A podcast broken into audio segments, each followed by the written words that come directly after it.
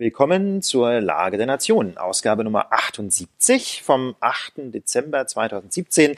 Am Mikrofon begrüßen euch ganz herzlich Philipp Banse und Ulf Burmeier. Ja, schön, dass ihr wieder dabei seid bei unserer wöchentlichen Zusammenfassung des politischen Geschehens in Deutschland und der Welt. Und in der Tat hat sich viel getan. Gerade der heutige Freitag, ähm, wo wir aufnehmen, war ein Tag der von Kurz- äh, oder von, von Eilnachrichten geprägt war. Heute Morgen kam da das eine oder andere schon rein äh, und in der Nacht. Und insofern würde ich sagen, Philipp, stürzen wir uns direkt hinein in unseren The ersten Themenblock. Genau, vorher müssen wir auch noch kurz eine Hausmitteilung loswerden. Ah, äh, ah ja, okay, nicht, dass sorry. wir das vergessen. Also oh, ähm, es kamen viele Fragen. Äh, Tickets für Hannover, für die Lage live in Hannover im Pavillon, die sind jetzt online. Äh, ah. Wir haben das einfach schon mal reingestellt unter der Woche, äh, weil ich ehrlich gesagt so ein bisschen Angst hatte, dass wir das vielleicht nicht voll kriegen. Nur ist ist es aber so, dass das schon wieder sehr voll ist. Also einige Tickets gibt schon gar nicht mehr unter tickets.küchenstudio.io, also Küchenstudio. Ähm, ist auch verlinkt in den Shownotes, tickets.küchenstudio findet ihr die Tickets. Da gibt's noch welche, aber nicht mehr so furchtbar viele, ähm, glaube ich. Ähm, deswegen äh, haut rein. Ähm, und äh, ich finde es ganz großartig, dass wir das offensichtlich dann die Hütte da vollkriegen in Hannover. Das finde ich irgendwie super und äh, das lässt Gutes ahnen für weitere Ausflüge der Lage in die, in die Republik. Ähm, das zweite vielleicht noch kurzer Hinweis für die Lage live am 21. Dezember hier in Berlin. Da werden wir für Plus-Abonnenten einen Videostream anbieten so dass äh, ja genau haben wir ein bisschen Geld in die Hand genommen und Kompetenz eingekauft und dann gibt's einen ähm, kleinen Video-Livestream von der Lage live aus der Kirche für Abonnenten. Wenn ihr das auch gucken wollt, könnt ihr unter Küchenstudio slash äh, plus euch ein Abo noch klicken. Wie gesagt, man kann das monatlich kündigen. Da ist jetzt also äh, wenig Risiko dabei. Aber jetzt würde ich sagen, äh, stürzen wir uns rein. Du hast es schon äh, erwähnt. Heute Morgen äh, kam Meldung, Brexit, EU und Großbritannien haben einen Durchbruch äh, ähm, geschafft und die ersten großen drei Hürden genommen. Und äh, das haben wir uns natürlich mal ein bisschen näher angeschaut. Wir haben da ja zum Glück äh, über diese Hürden, die es gab, schon ausführlicher berichtet. Heute Morgen haben sich dann Jean-Claude Juncker und Theresa May vor die Presse gestellt und ähm, gesagt, äh, es hätte einen ersten Deal äh, gegeben und äh, wir können uns mal anhören, äh, was Jean-Claude äh, Juncker dazu sagt. Nee, können wir nicht. Habe ich das nicht? Äh, Nee, habe ich nicht, habe ich nicht bereitgelegen. Jedenfalls ist es jetzt auch nicht so äh, super essentiell. Also er sagt, sie hätten einen Durchbruch erreicht und er würde den äh, Staaten jetzt sozusagen raten, äh, diese erste Phase der Verhandlungen äh, für abgeschlossen äh, zu erklären und dann in die zweite überzugehen, wo es dann um Handelsfragen geht. Aber wir haben ja, wir haben ja äh, mit Lea damals auch, als es da um Brexit ging, so ein paar diese drei zentralen Fragen äh, erörtert, ne? um die es äh, in dieser ersten Verhandlungsphase ging. Und das sind im Kern diese drei Dinger gewesen. Es gibt drei Millionen, 3,2 äh, Millionen EU-Bürger in Großbritannien und eine Million äh, Briten in der EU. Was ist mit deren Rechten? So, wie soll damit umgegangen werden? Und da, vielleicht ganz kurz, ja. um das, um das zusammen zu, äh, oder wie soll ich sagen, so ein bisschen einzuordnen, was bedeutet das eigentlich? Naja, wir haben ja bislang in der EU ähm, Freizügigkeit. Das heißt also, EU-Bürger können sich im Prinzip aussuchen, wo sie in der EU leben wollen, wo sie arbeiten wollen. Sie genießen dann mindestens die Rechte der Inländer. Ne? Also EU-Staaten können quasi ihre eigenen Leute diskriminieren diskriminieren, aber sie können ähm, EU-Mitgliedstaatsangehörige ähm, nicht schlechter behandeln als die eigenen Leute.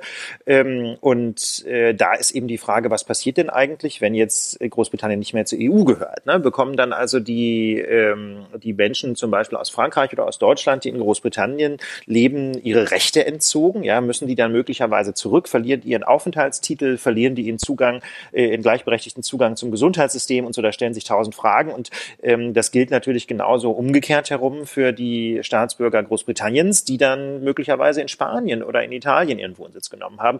Das heißt, menschlich ist das natürlich ein großer Sprengstoff, äh, weil diese Menschen unter Umständen seit Jahrzehnten in ihren Gastländern leben und äh, einfach völlig verständlicherweise darauf vertraut haben, äh, dass sie diese EU-Privilegien jetzt nicht verlieren werden. Und die stehen jetzt aber jedenfalls zur Disposition, wobei sich eigentlich alle Verhandlungspartner einig sind, da, dass eine Lösung gefunden werden soll, ja, wo also niemand Rechte entzogen bekommt. Aber im Detail ist es dann äh, oftmals gar nicht so einfach. Genau, und ich glaube, so wie ich das so richtig gelesen habe, so richtig, so super detailliert ist das da noch gar nicht jetzt festge festgezurrt. Also Juncker hat nur gesagt, dass äh, der Europäische Gerichtshof weiter über die Rechte der EU-Bürger in Großbritannien mm, äh, sag mal, richten wird. Und May hat dann das so ein bisschen anders formuliert, so nach dem Motto, die Rechte der EU-Bürger werden in britisches Recht gekleidet und von britischen Gerichten entschieden. Also, äh, also ne, das wird man bei den anderen Punkten auch noch sehen. Also ich habe so das Gefühl, die haben sich auf so ein paar grundsätzliche Sachen geeinigt, so nach dem Motto, die Rechte bleiben erhalten und werden geschützt. Ja, da gibt es so einen Bestandsschutz. Aber mein Gefühl ist, nach dem, was ich jetzt bisher gelesen habe, so, so richtig, so mega super konkret, wie das genau aussehen soll ähm, ist das noch nicht. Auch in dem, der relativ konkret ist noch der zweite Punkt, da ging es halt um diese Finanzforderungen in, äh, von an London. Ja, also die haben sich ja jetzt über die Jahre äh, verpflichtet äh, zu bestimmten Zahlungen, äh, weil sie halt EU-Mitglied sind. Und jetzt ist die Frage, ja, wenn sie dann aber austreten im, im Frühjahr 2019, äh, sind sie dann raus, müssen sie dann ihre ganzen Verpflichtungen nicht mehr begleichen und bezahlen. Und äh, da geht es sozusagen um diese, um diese Scheidungsrechnung. Und äh, da ist es wohl so, dass Großbritannien den, der EU sehr entgegengekommen ist. New York Times schreibt von 47 bis 53 Milliarden US-Dollar, die da noch gezahlt werden sollen. In Euro ist das dann halt nochmal ein bisschen was anderes. Aber das ist schon erheblich und ähm, andere Zeitungsberichte haben auch geschrieben, dass die, dass äh, Großbritannien da äh, sehr von seiner ursprünglichen Linie abweichen musste, so nach dem Motto, eigentlich schulden wir euch gar gar nichts. Und äh, offensichtlich sind es doch jetzt mehrere zig Milliarden, die die ähm, Großbritannien zahlen sollen. Das Schwierigste war zuletzt aber diese Frage Nordirland. Und das hatten wir ja auch in der Lage besprochen und ausführlich geschildert, Ulf. Ja. Diese, dieses Problem, das muss man sich auch nochmal vor Augen halten. Aktuell ist es so, dass die Republik Irland und Großbritannien in der EU sind. Zu Großbritannien gehört auch Nordirland, also der nördliche Teil, nordwestliche auf der Insel. Ja. Und wenn jetzt Großbritannien wirklich komplett aus der EU austritt, würde das konsequenterweise eigentlich bedeuten, dass die Republik Irland noch in der EU bleibt und dass zwischen Nordirland und der Republik Irland die EU-Außengrenze verläuft. Mit allen Kontrollen, die wir so kennen. Das wiederum wollen die Iren auf gar keinen Fall, weil halt sie das in mühseliger, jahrzehntelanger Kleinstarbeit hingekriegt haben, diesen Konflikt mit dem Karfreitagsabkommen zu beenden und diese Grenze durchlässig zu machen. Und nur wenn diese Grenze durchlässig ist, da sind sich, glaube ich, alle einig, äh, geht das da nicht wieder, äh, entflammt dieser Konflikt nicht. So. Gleichzeitig gibt's aber diese, diese äh, DUP, diese Hardliner-Iren-Partei in dem britischen Parlament, die die Minderheitsregierung von Theresa May unterstützt. Die wiederum will um jeden Preis verhindern, dass Nordirland, was ja zu Großbritannien gehört, sagen wir mal so abgeschnitten wird von Großbritannien und quasi so diese Insel da ähm, abgeschnitten wird und die Grenze offen ist äh, zwischen den beiden irischen Staaten, aber die dann de facto so eine Art Wiedervereinigung haben. So, das wollen die auf jeden Preis verhindern.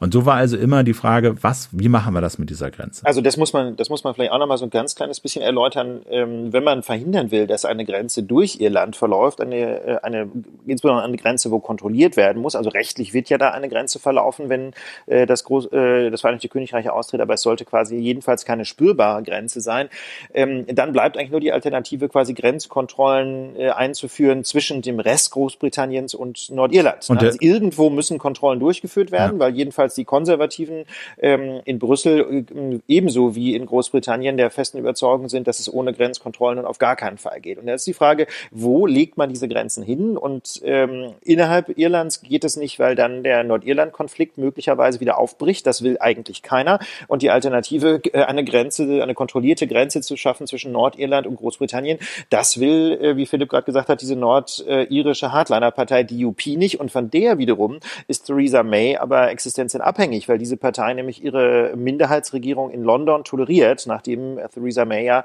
im vergangenen Jahr, ähm, nee, wann war das? Im Frühjahr, ne? Im Mai, glaube ich, ähm, sinnloserweise Neuwahlen angesetzt und krachend verloren hat. Also mit anderen Worten, da hat sie sich wirklich äh, mit dieser Grenzfrage selber in eine Sackgasse manövriert. Genau. Und an der, an dieser Hardliner-Partei waren jetzt letzte Woche, Ende letzter Woche auch so erste hoffnungsvolle Verhandlungen äh, gescheitert, weil die dann auf einmal gesagt hat, nee, dann, dem würden wir nicht offensichtlich zustimmen. Das ging jetzt übers Wochenende hin und her und jetzt hat man sich offensichtlich geeinigt und May sagt, die Formel bedeutet keine Sonderstellung für Nordirland. Es, äh, ne, also sie haben sich darauf geeinigt, in Nordirland werden wir garantieren, sagt May, dass es keine harte Grenze geben wird. So, aber wie ich das also wo jetzt innerhalb Irlands innerhalb äh, Irlands okay. so ne ähm, aber sie sagte, ähm, es werde auch keine Zollgrenze zwischen den britischen und der irischen Insel geben.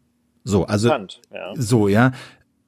Und da fragt man sich ja, wie denn jetzt? Also ihr macht keine Grenze zwischen den Inseln, ihr macht keine Grenze zwischen Nordirland und der Republik Irland, aber irgendwo muss ja eine sein, so, ne? Und das äh, genau, irgendwo muss eine sein. Also das ist mir völlig, das ist mir völlig unklar.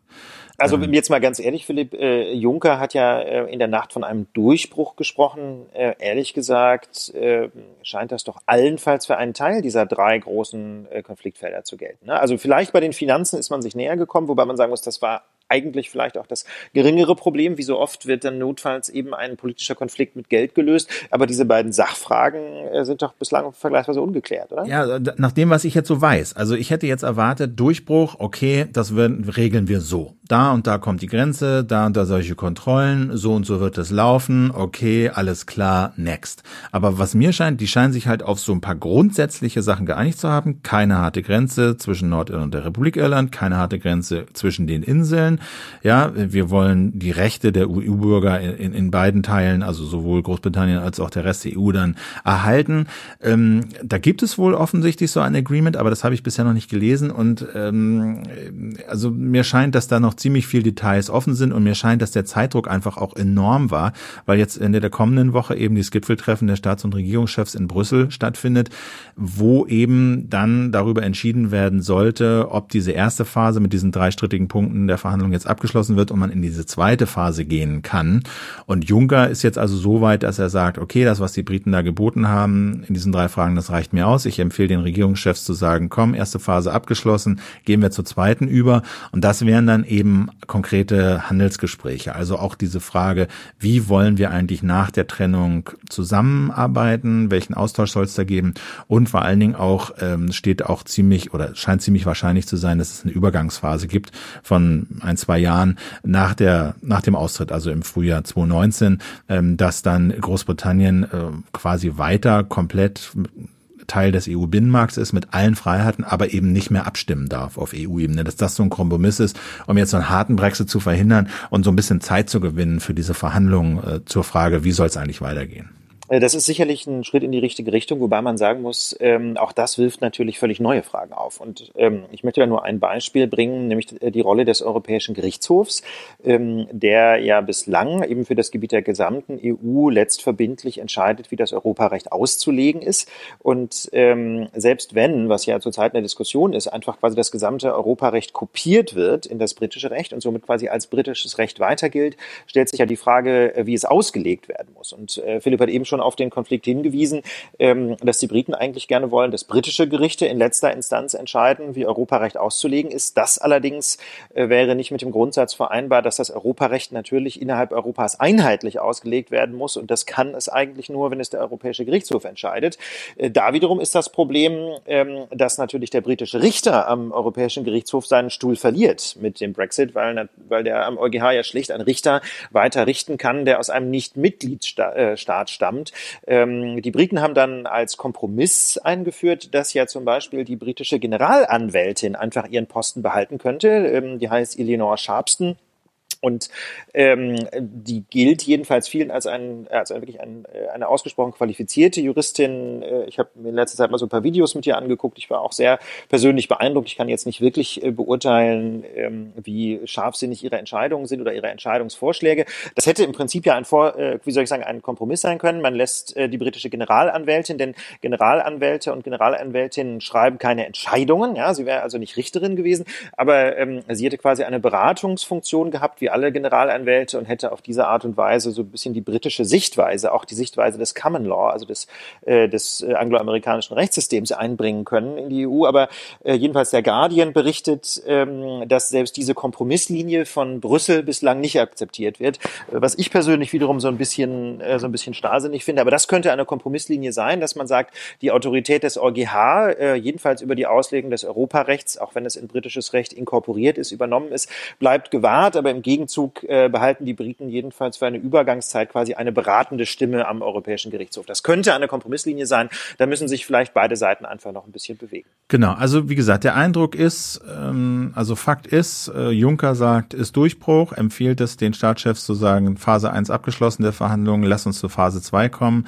Aber wie gesagt, in allen Artikeln, die ich gelesen habe, ist jetzt wirklich, da ist nicht konkret aufgelistet, so und so machen wir das, sondern es, es liest sich eher wie, das und das ist das Ziel, mal, mal, gucken, wie wir da so hinkommen. Ja, Stichwort offene Grenze zwischen den irischen Staaten ähm, und äh, Stichwort Rechte der EU-Bürger erhalten überall etc. Also ich weiß nicht. Mein Eindruck ist so ein bisschen, das musste jetzt sein. Die wollten da einen Fortschritt machen. Vielleicht musste May auch irgendwie gestützt werden. Ne? Vielleicht Juncker ist ja auch nicht daran gelegen, wenn die da komplett abgesägt wird, ohnehin eine unstabile Regierung hat vielleicht. Ja, genau. Das war so ein wichtiger Punkt, Philipp. Auf den wollte ich noch eingehen. Wie siehst du denn eigentlich die Rolle der britischen Regierung? Sind die so langsam, aber sicher wieder Herr der Lage? Oder? Also ich weiß nicht. Ich habe einen Artikel im Guardian gelesen, äh, der so äh, aus nochmal so skizziert hat, wo, ähm, glaube ich, im Parlament Ausschüsse Minister befragt haben, so nach dem Motto, hey, ihr redet immer davon oder es wurde gesagt, es gäbe Berechnungen über die Austrittsfolgen für diverse Wirtschaftsbereiche, können wir die mal sehen. Und dann sagte der Minister wohl, äh, es gibt keine Berechnung. Es sei zu komplex, zu viel Faktoren und so. Und ja, ob sie denn im, im, im, im Kabinett mal diskutiert hätten, was sie denn genau mit dem Brexit wollen, wo, wo, was sie da anstreben, ja, welches Modell und welches Outcome sie da gerne hätten. Und dann hat er auch gesagt, ja, ja, wir haben so in groben Zügen mal drüber geredet, aber so ein Ziel haben wir jetzt noch nicht formuliert. Also, das sieht schon sehr planlos aus. Also von außen. Nach allem, was man so liest, auch im Guardian, völlig planlos. Die gibt innerliche Widersprüche. Es gibt die Hardliner, die unbedingt raus wollen. Es gibt die anderen, die dann weichen Brexit wollen. Aber es gibt keinen, keinen wirklichen Plan wie das laufen soll. Offensichtlich gibt es auch keine Folgeabschätzungen, Berechnungen, äh, ökonomisch, volk, äh, volkswirtschaftlich. Was bedeutet das für die einzelnen Wirtschaftszweige? Kann man sich eigentlich gar nicht vorstellen. Ja, weil wenn du in solche Verhandlungen gehst und du hast ja verschiedene Optionen, dann musst du doch mal durchrechnen, was würde Option A, B, C, D, E kosten? Was würde das für den Bankensektor, für die Sozialversicherung etc., was würde das alles bedeuten? Sonst, wie willst du da sonst verhandeln? Und wie willst du sonst einen Plan machen? Wie willst du sonst Prioritäten setzen? Was ist der größte Schaden? Was ist der geringste Schaden? Was kostet uns am meisten? Was kostet uns am wenigsten? Man kann das alles gleich nicht glauben. Und das haben die ihnen auch in diesem Komitee gefragt. Sagen Sie mal, was stimmt denn jetzt? Man, ihr, der einen sagen, wir haben Berechnungen, die anderen sagen, sie haben keine Berechnungen. Äh, ne? Und der hat das nicht richtig auflösen können. Sagt, wir haben keine. So. Also das ist schon ganz erschütternd, ne? aber das äh, kennzeichnet ja im Grunde die Diskussion um den Brexit von Anfang an, dass die im Wesentlichen ideologisch geführt wurde. Ne? Da gab es also nationalistische Ideen, aber sie war eben von vorne äh, bis hinten nicht faktenbasiert. Ne? Und wenn Fakten genannt wurden, gerade auch in der britischen Diskussion, ja Stichwort Millionen, 300 Millionen für das nationale Gesundheitswesen, dann waren diese Fakten häufig falsch. Und ähm, das scheint mir jetzt eben auch die die weitere Diskussion zu kennzeichnen, dass äh, selbst die britische Regierung im Grunde äh, keinen wirklichen Überblick hat, was ein Brexit bedeuten würde. Äh, in diesem Kontext vielleicht noch ganz interessant, dass jedenfalls aus der Opposition, also von der Labour Party äh, in London inzwischen erste Forderungen kommen, ähm, das äh, Brexit-Paket, ja, das hinterher, das irgendwann ja wohl einmal ausgehandelt sein wird zwischen ähm, Großbritannien und dem Rest der EU, ähm, nochmals einer Volksabstimmung zu unterwerfen. Ne? Das Argument ist da so ein bisschen, naja, man hat über den Brexit abgestimmt, ohne eigentlich zu wissen, was der denn bedeutet. Und jetzt zeichnet sich ab, dass die Folgen härter wenn nicht katastrophal sein werden, als man das ursprünglich gedacht hatte. Und ähm, da muss man das Volk möglicherweise einfach nochmals fragen. Äh, wobei Theresa May, äh, die ja ursprünglich mal gegen den Brexit war, jetzt inzwischen da wiederum eine Hardliner-Position vertritt und sagt, nein, äh, das ziehen wir jetzt durch. Also das ist wirklich äh, eine sehr interessante innenpolitische Debatte. Auch ähm, wir hatten das in der Lage auch schon mal besprochen, dass es ja sogar einen Rechtsstreit um die Frage gab, ob denn das Parlament in London überhaupt nochmal zustimmen muss oder ob die Regierung den Brexit jetzt auf der Grundlage des Referendums völlig alleine aushandeln kann. Wie gesagt, das ist inzwischen entschieden. Das Parlament wird nochmal nochmal gefragt werden. Aber ähm, möglicherweise werden diese Brexit-Kompromisse auch nochmal äh, zum Gegenstand eines Referendums gemacht. Muss man abwarten und dann würde mich der Ausgang wirklich interessieren. Angesichts der, der sehr, sehr harten Konsequenzen, die sich da abzeichnen, könnte ich mir gut vorstellen, dass das ganze Brexit-Experiment unterm Strich doch noch scheitert. Jedenfalls national. Und dann stellt sich aber die Frage, kommt Großbritannien europarechtlich betrachtet noch aus diesem Ausstieg heraus? Also eigentlich gilt ja äh, nach dem europäischen Recht so eine Art Automatismus. Ähm, zwei Jahre nach der Brexit-Ankündigung, also im März 2019, fällt der Hammer. Mal schauen. Also die Lea hat hier gerade noch äh, geschickt ein äh, Statement von der DUP, also dieser Partei, die die Minderheitsregierung äh, von Theresa May stützt. Und darin wird in sechs Punkten aufgelistet, was die DUP glaubt, in diesen Verhandlungen jetzt erreicht zu haben. Und das ist ähnlich, wie ich das eben skizziert habe. Das sind alles schöne, sagen wir mal, Ziele. Ja, also keine Grenze zwischen Irland, keine Grenze zwischen den Inseln, ne, so aber nirgendwo steht, wie man diese ganzen Wünsche zusammenbringt. Das habe ich bisher noch nicht gelesen. Das ist ja, mag ja alles sein, aber das klingt so, wie alles bleibt, wie es ist, nur alles wird anders. Aber wie genau das zusammenpasst, das wissen wir nicht.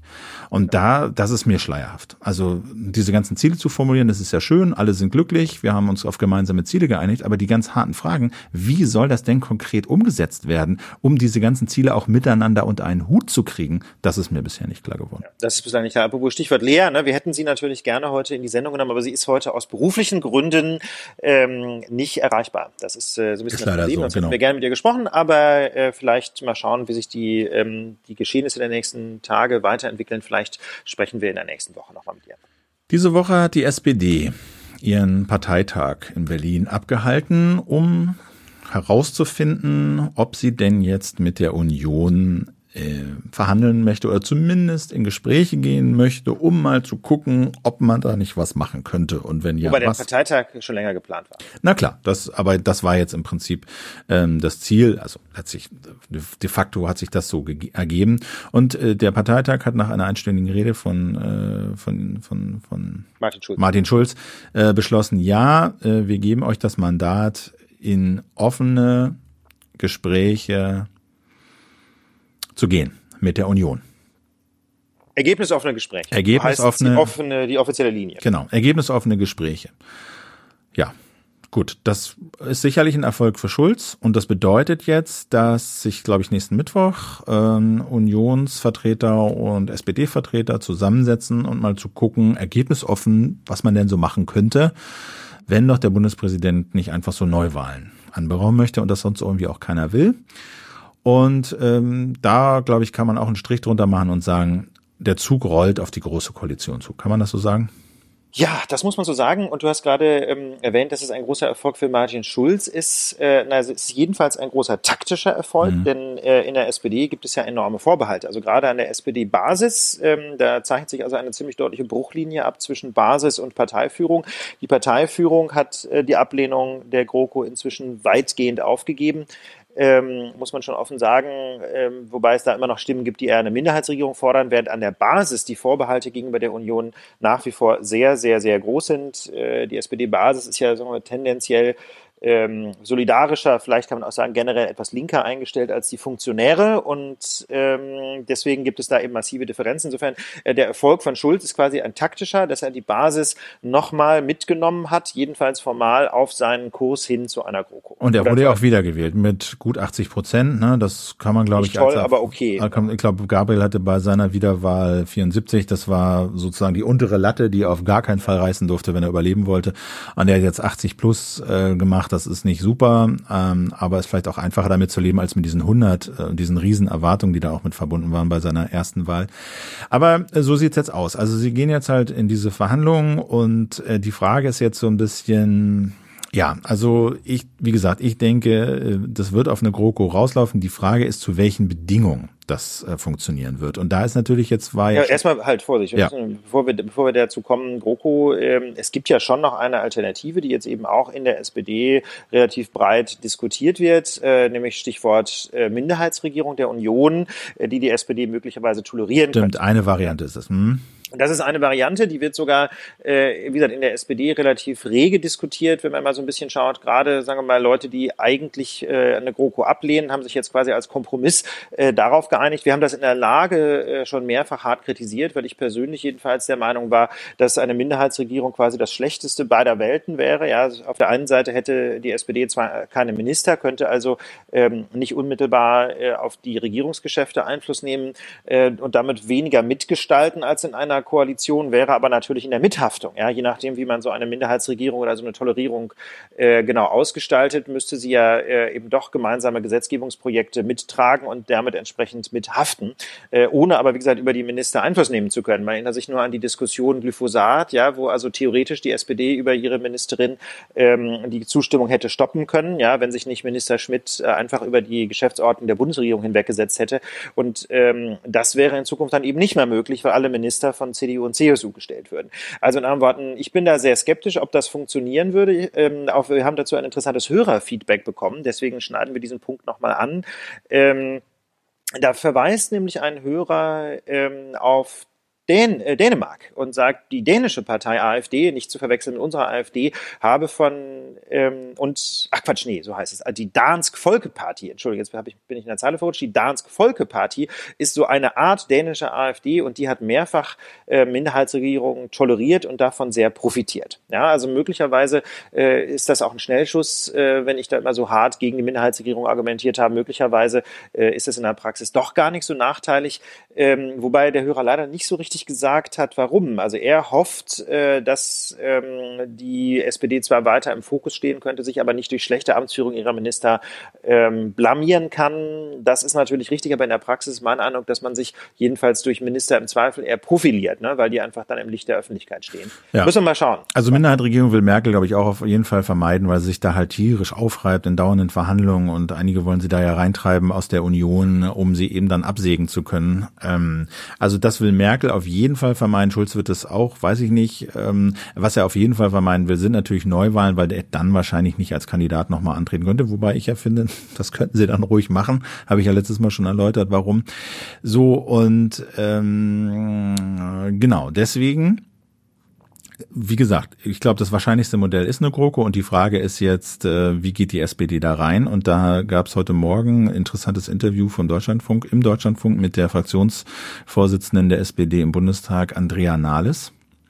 Und da äh, fand ich das natürlich schon interessant, weil dort ein Thema auch angesprochen wurde, das wir letztes Mal hier besprochen haben, nämlich die Bürgerversicherung. Und wir haben ja, wir haben ja auch so argumentiert äh, nach dem Motto, ja, die Bürgerversicherung, das ist so ein zentrales Element, damit können Sie punkten und damit müssen Sie reingehen. Und ähm, dann haben wir zunächst die Frage des Moderators und dann die Fra Antwort von Andrea Nahles.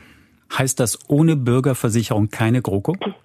Wir haben keine ähm, Bedingungen gestellt äh, gestern. Wir haben essentiell wichtige Punkte für uns definiert. Da gehört auch die Bürgerversicherung dazu. Aber man geht nicht in Verhandlungen mit einem Riesenrucksack von roten Linien, dann kann man das sich mit den Verhandlungen aufschreiben. Also es gibt keine einzige Bedingung, die äh, die GroKo gefährden würde. Natürlich gibt viele Bedingungen, aber nicht die eine, die Sie gerade genannt haben. Ich mache jetzt nicht hier die Verhandlungen mit Ihnen auf, Herr Heinemann. Wie, wie, wie, wie nimmst du denn das denn wahr, dieses Statement von der, von der Nahles? Ist das, ich meine, man kann ja sagen, ja, so ist das eben. Man äh, formuliert jetzt keine roten Linien und geht in Verhandlungen rein und sagt, also wenn wir das und das und das und das nicht kriegen, dann geht sowieso gar nichts. Aber man muss doch mindestens sagen, also, wir gehen hier rein und wollen eine Bürgerversicherung. Wir wollen eine reformierte Mietpreisbremse. Wir wollen den Ausstieg aus der Kohle bis dann und dann. Dass das in Verhandlungen natürlich vielleicht nicht alles zu 100 Prozent durchzubringen sein wird, finde ich nachvollziehbar. Das ist Common Sense, das ist klar.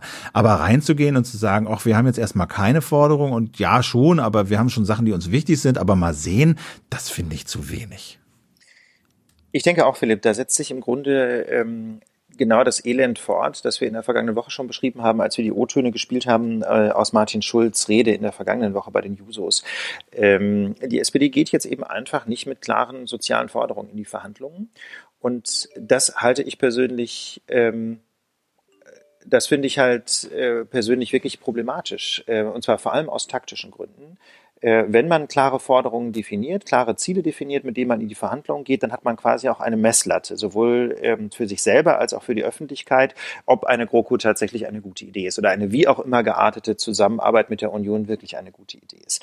Ähm, wenn man aber von vornherein schon klare Ziele ablehnt oder sich weigert, klare Vorgaben zu machen, was denn eigentlich das Ziel dieser Verhandlungen ist, dann bedeutet das doch im Gegenschluss, äh, oder bedeutet das doch in der Konsequenz, ähm, dass man halt hinterher einfach jedes beliebige Verhandlungsergebnis irgendwie gesund beten kann. Ja, wenn man sich gar nicht gesagt hat, was ist der Maßstab, mit dem man sich messen lassen will oder mit oder an dem man äh, letztlich das Ergebnis messen will, dann ist alles irgendwie ein guter Deal. Und für mich zeichnet sich da ähm, fatalerweise, möchte ich fast sagen, äh, die Tendenz der SPD-Spitze ab, um jeden Preis irgendeinen Deal mit der Union zu bringen. Wenn ich, wenn ich Ziele erreichen wollte, dann würde ich diese Ziele auch klar kommunizieren, nicht zuletzt auch, um der Union deutlich zu machen, ähm, hierher und nicht weiter oder so weit und nicht weiter. Und dann ist, äh, und es gibt dann das weitere taktische Problem, ähm, wenn man klare Ziele formuliert hat und die Union nicht mitspielt, dann könnte man die Verhandlungen platzen lassen, könnte dann quasi erhobenen Hauptes in Neuwahlen gehen und dann auch konkret sagen, deswegen hat es nicht funktioniert mit der Union, weil wir unsere Ziele nicht erreicht haben. Und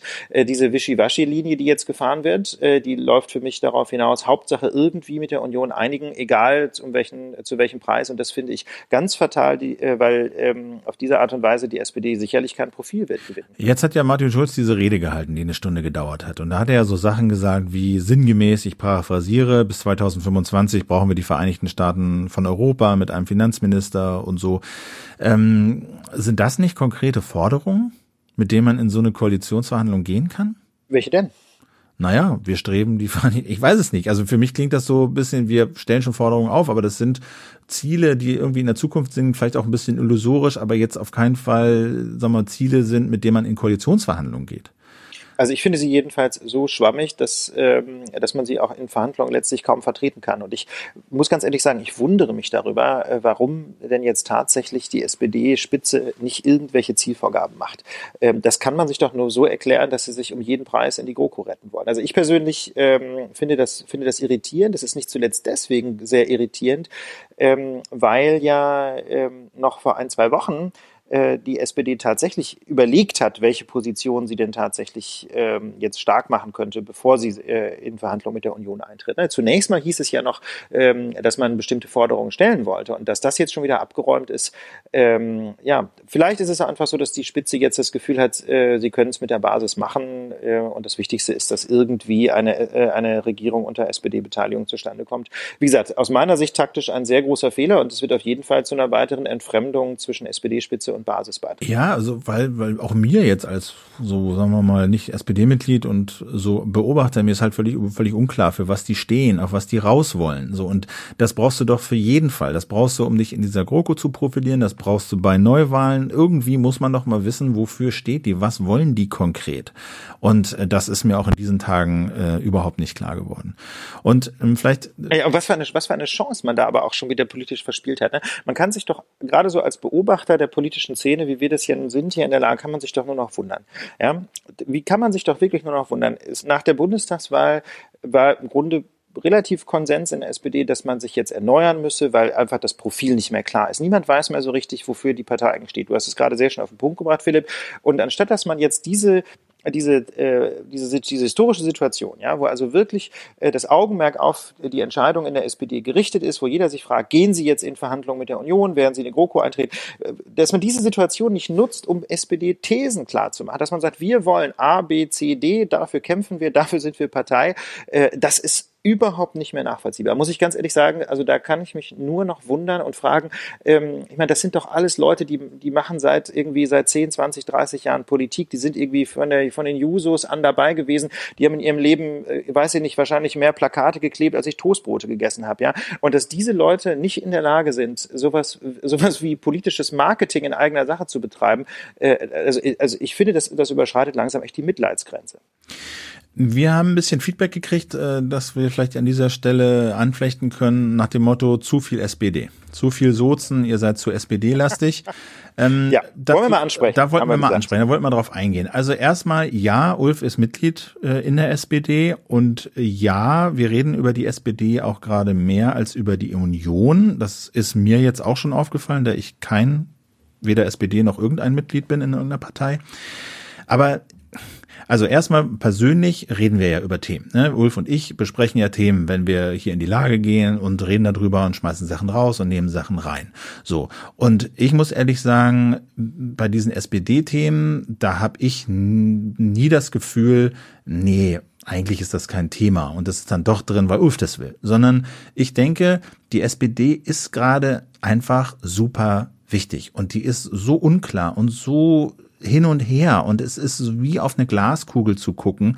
Und sie ist an so einer entscheidenden Stelle in der Frage, a, wie bildet sich die nächste Regierung, was kriegen wir da für eine Regierung, aber eben auch, was wird aus dieser einstigen Volkspartei, ja, was wird, was, was macht die, wie, wie entwickelt sich das Parteienspektrum? Und da ist die SPD total wichtig gerade und äh, wesentlich mit wesentlich mehr Fragezeichen versehen als beispielsweise die Union. Da könnten wir jetzt auch drüber reden, die Frage, überlebt das Merkel oder nicht? Oder ist sie auf einem wackeligen Stuhl? Und ich muss nach allem, was ich gelesen habe, wirklich sagen, also, dass jetzt Merkel vom Thron gestoßen wird in der nächsten Woche oder nächsten zwei Tagen, glaube ich einfach nicht. Das ist gerade keine Debatte, sondern die Union steht relativ gefestigt da. Man kann ja alle möglichen Vorwürfe machen, aber wenn die jetzt in die Verhandlungen von der GroKo gehen, da habe ich da weniger Fragezeichen und da finde ich da weniger Diskussionsbedarf, wesentlich weniger als bei der SPD. Und deswegen reden wir gerade mehr über die SPD als über die Union oder andere Parteien.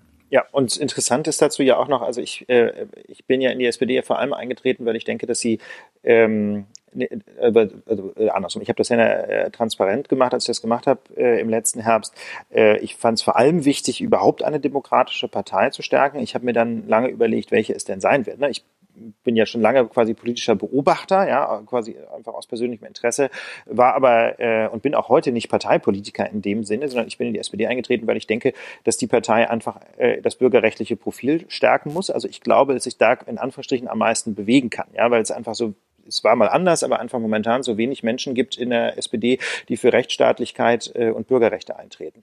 Ähm, und da bin ich sicherlich auch jedenfalls äh, vielen Leuten in der gegenwärtigen SPD-Führung eher ein, wie soll ich sagen, äh, ja fast schon ein Stachel im Fleisch, ja, weil ich immer wieder sage, Leute, jetzt hier nicht irgendwie durchregieren, starker Staat und äh, de Maizière-Linie, sondern ähm, und, und irgendwie Sicherheitsblabla, sondern weil ich sage, Leute, guckt auch mal auf die Grundrechte. Das mache ich ja quasi in allem, was ich tue, ja, also in meiner Arbeit am Verfassungsgerichtshof, in meinem Hobby bei der GFF und eben jetzt auch bei meinem geringfügigen parteipolitischen Engagement, was ja im Wesentlichen auf Twitter stattfindet, wenn man ehrlich ist, und in Beratungsgesprächen im Hintergrund. Ähm, also wie gesagt, mir geht es nicht darum, die SPD zu hypen, sondern im ganzen Gegenteil, eher auf die SPD ein bisschen Einfluss zu nehmen, aber auch den ähm, deutlich zu machen, es ist einfach wichtig, dass es äh, sozialdemokratische Politik gibt in Deutschland, äh, insbesondere eine Politik, die eben Rechtsstaatlichkeit und soziale Verantwortung verbindet. Das bedeutet aber nichts wegen Parteipolitik, sondern ich mache das wegen bestimmter Inhalte. Und wenn die SPD die gerade vertritt, ist das super. Und ich versuche natürlich darauf hinzuwirken, dass sie das tut. Ähm, aber wenn die SPD das nicht tut, wird sie auch hart kritisiert. Und deswegen ist das Feedback, das ich so informell bekomme aus der SPD auch eher, ist ja super, dass du dabei bist. Das ist für uns uns natürlich ein Werbeeffekt, ja, wenn ein Podcaster in der SPD ist. Auf der anderen Seite aber äh, nehmen das viele Sozialdemokraten auch als, äh, als, äh, wie soll ich sagen, harte Kritik wahr, was wir hier in der Lage machen. Es ist also durchaus nicht so, dass die SPD den Eindruck hat, die Lage feiert sie ab, ganz im Gegenteil. Genau, und dann bleibt natürlich immer noch das Argument, ja, aber uns interessiert die SPD nicht so sehr, wir wollen irgendwie mehr von der Union oder den Linken oder der FDP hören. Ja, das kann ich, kann ich, kann ich nachvollziehen. Ich meine, wir haben, als es um den Einzug der AfD, um Aufkommen des Populismus ging, als das so das beherrschende Thema war, haben wir auch mehr über die Union gesprochen, als wir das heute tun. Ähm, das vielleicht mal dazu. Mich würde mal interessieren, was ihr dazu denkt. Also es haben sich jetzt ein paar gemeldet, die das eben kritisiert haben, das Gefühl haben, wir reden zu viel über die SPD, aber vielleicht gibt es ja auch ein paar, die das anders sehen. Und da wäre es schön, wenn wir da mal vielleicht ein vollständigeres Bild von euch in den Kommentaren bekämen. Das wäre toll. Wir haben diese Woche, glaube ich, nee, nächste Woche tagt die. Und wann tagt die Innenministerkonferenz? Nee, äh, 7. Äh, bis 9. Äh, Dezember, wenn es richtig war. Das ist also ab heute ist das dann. Ähm, tagt äh, die Innenminister. Nee, ab gestern. Oder? Gestern war. War der siebte. Gestern war der siebte schon. Gestern war der siebte. Das stimmt. Also die tagen aktuell, die haben gestern angefangen, tagen heute und noch bis morgen, die Innenministerkonferenz. Und ja, wir haben das schon öfter oder einmal, glaube ich, schon erwähnt, was das so ein Verein ist. Das sind halt die Innenminister der, der 16 Bundesländer und der Bundesinnenminister, die sich da zusammensetzen. Ja, und jetzt, sagen wir mal, wichtige Themen, die sie für wichtig halten, diskutieren, Vorschläge diskutieren und sich vielleicht auch absprechen, müsste das mal ein Gesetz werden, wenn ja, wie und so. Also die beschließen da jetzt keine Gesetze, aber das, was die da beschließen, ist auch nicht völlig äh, unwichtig, weil es eben die Minister sind und wenn die sich was auf die Fahnen schreiben, dann ist zumindest die Wahrscheinlichkeit größer, dass das tatsächlich auch mal eine Verordnung oder ein Gesetz wird. Und du hast da ein paar Infos gekriegt, Ulf, äh, die wir euch nicht vorenthalten wollten.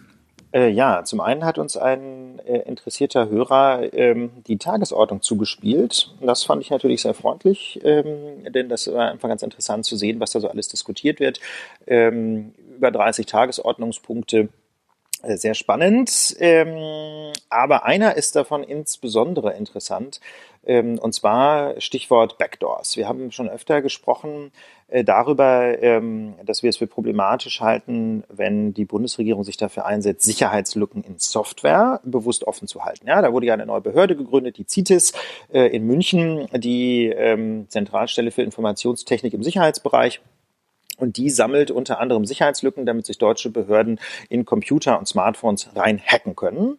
Ähm, großes Problem, weil das natürlich die IT-Sicherheit in Deutschland insgesamt beeinträchtigt. Aber nun geht äh, insbesondere der Bundesinnenminister noch einen Schritt weiter, ja, weil er nämlich nicht nur Sicherheitslücken ausnutzen will, die es sowieso schon gibt, ja, und diese quasi äh, vor dem Schließen schützen will, indem er die Sicherheitslücken nicht an die Hersteller meldet, sondern jetzt will er sogar noch einen Schritt weitergehen, äh, und zwar bei Autos die Hersteller verpflichten, künstlich Sicherheitslücken einzubauen. Der Bundesinnenminister beklagt sich darüber, ähm, dass moderne Autos so einbruchsicher geworden sind, sind, dass man in sie nicht mehr so einfach Abhörwanzen einbauen kann. Ja, es gibt ja gelegentlich die Situation, dass ähm, Polizei, die Polizei oder Nachrichtendienste meinen, sie müssten ähm, belauschen, was in einem Auto vor sich geht und dann über eine Wanze einbauen und Thomas de Maizière beklagt, dass das technisch immer schwieriger wird, einfach weil die Autos jetzt so gute Einbruchssicherungssysteme haben. Das heißt also, die Behörden haben Probleme, Wanzen in Autos einzubauen und deswegen möchte er die Hersteller verpflichten, äh, quasi einen Zweitschlüssel, eine Hintertür in Autos einzubauen, damit Sicherheitsbehörden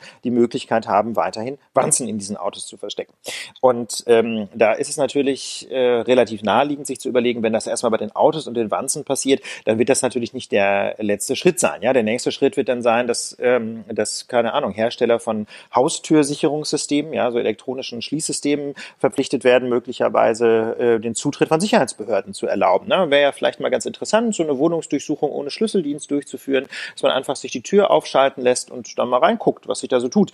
Ähm, und äh, ich glaube, da sind ja der Fantasie der Sicherheitsbehörden keine Grenzen gesetzt, welche Formen von von heimlichen Überwachungsmaßnahmen man noch so ermöglichen könnte, wenn man die Hersteller verpflichten kann, hier mitzuspielen.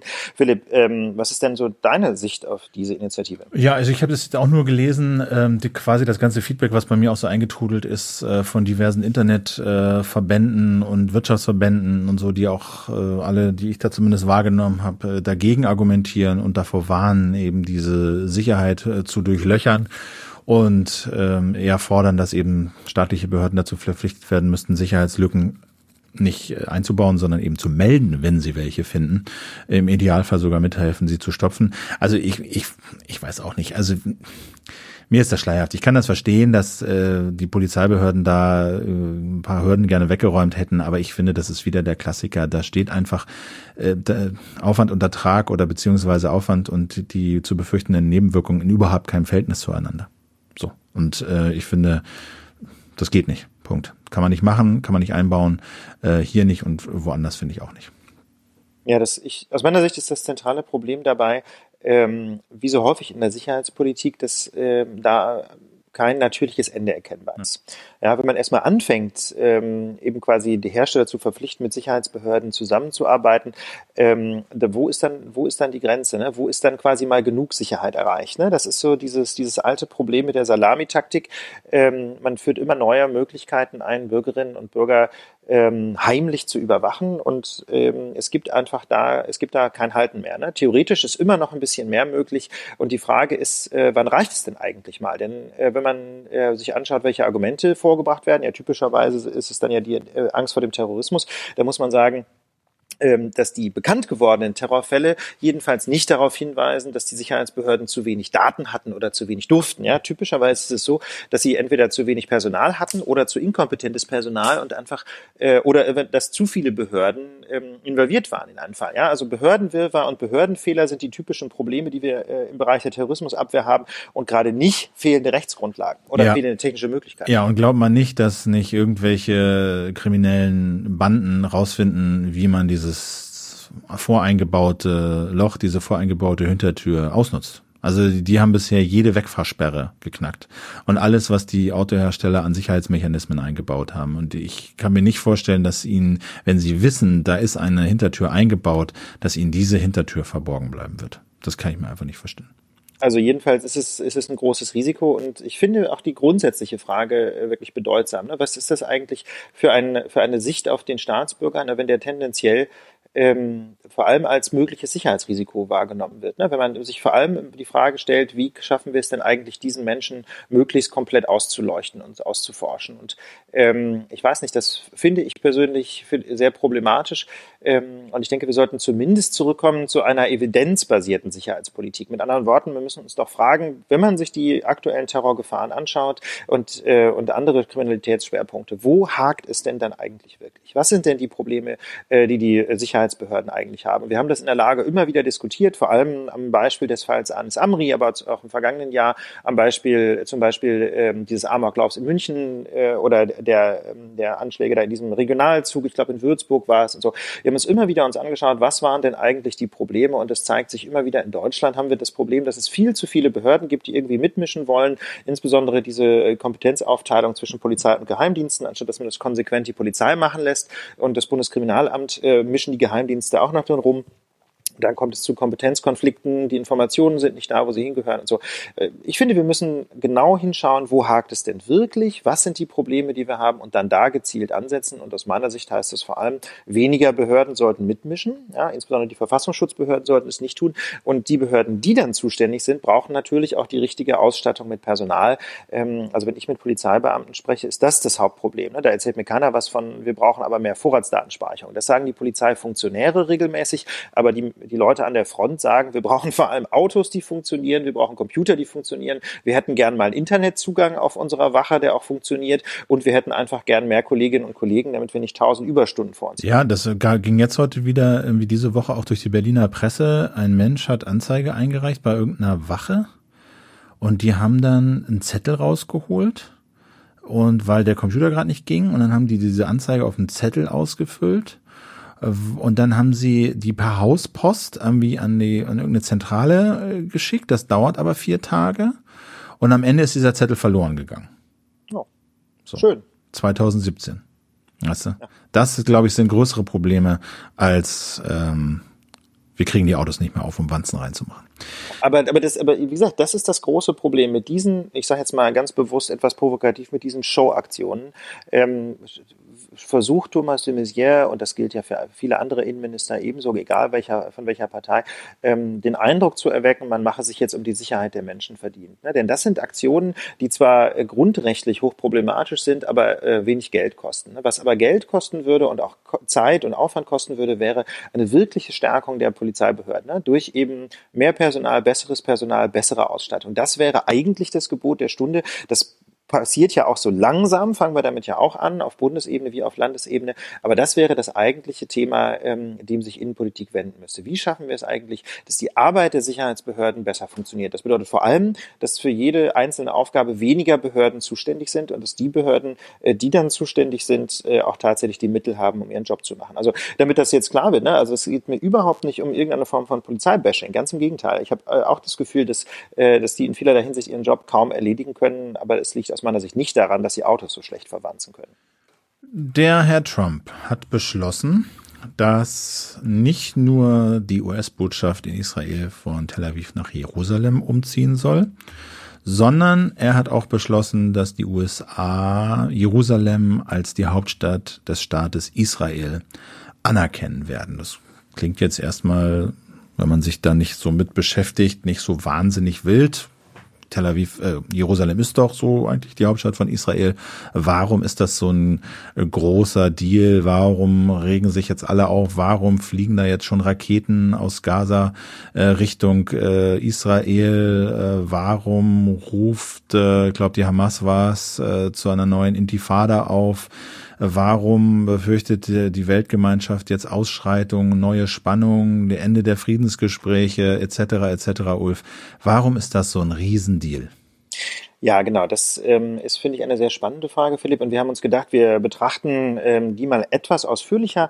Ähm, zum einen, weil wir beiden ja gerade da waren. Ja, Philipp und ich waren beide dieses Jahr eine ganze Weile in Israel. Philipp, du glaube ich einen Monat, ja. ne, und ich so zehn Tage. Das heißt, wir haben beide einen relativ äh, frischen Eindruck von Jerusalem und Tel Aviv. Und zum anderen aber auch, ähm, weil äh, man auf den ersten Blick diese Entscheidung ja vielleicht gar nicht so richtig dramatisch findet. Ne? Philipp hat äh, es gerade schon deutlich gemacht. Äh, um das zu verstehen, warum das eigentlich so wichtig ist, muss man so einen kleinen Blick zurückwerfen. Jerusalem ist ähm, seit Jahrzehnten ein heftig umstrittener Ort. Ähm, einer der Gründe ist, dass es eben eine heilige Stadt ist, sowohl für Moslems als auch für Juden, äh, natürlich auch für die Christen, aber das ist heute etwas weniger heikel, einfach weil es vor Ort nur noch so wenige gibt. Ne? Das war früher mal anders. Äh, Stichwort Kreuzzüge, da haben auch die Christen versucht, ähm, äh, auf dem Gebiet des Staates Israel so quasi äh, Fuß zu fassen. Fuß zu fassen, ja, sagt man. Genau. Strongholds, also quasi so, so ähm, Fuß zu fassen, genau. Aber das ist heute ja weniger relevant. Also wie gesagt, heilige Stadt für, für, für die drei großen Weltregionen. Und insbesondere gibt es äh, mitten in Jerusalem in der Altstadt den sogenannten Tempelberg, ähm, der so ein besonders heiliger Ort ist aus verschiedenen Gründen.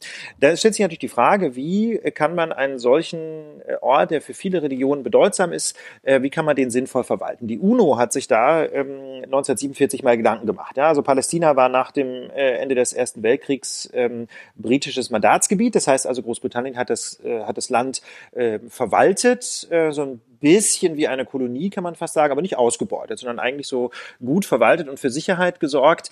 Ähm, und hat dann aber dieses Mandat aufgegeben nach dem Zweiten Weltkrieg. Und die UNO hat sich gedacht, dann muss man eben äh, Palästina aufteilen in einen jüdischen und einen arabischen Teil. Und Jerusalem sollte so eine Art neutraler Ort sein. Ja, sollte also die Stadt Jerusalem sollte unter internationale Verwaltung gestellt werden, mehr oder weniger von der UNO verwaltet werden, einfach um äh, diese Streitigkeiten zwischen den Religionen dadurch ähm, zu beheben, dass kein keiner diese Stadt so richtig als die eigene Stadt ansehen kann. Dieser Teilungsplan ist aber gescheitert, ähm, vor allem wegen der Ablehnung durch die islamische Welt.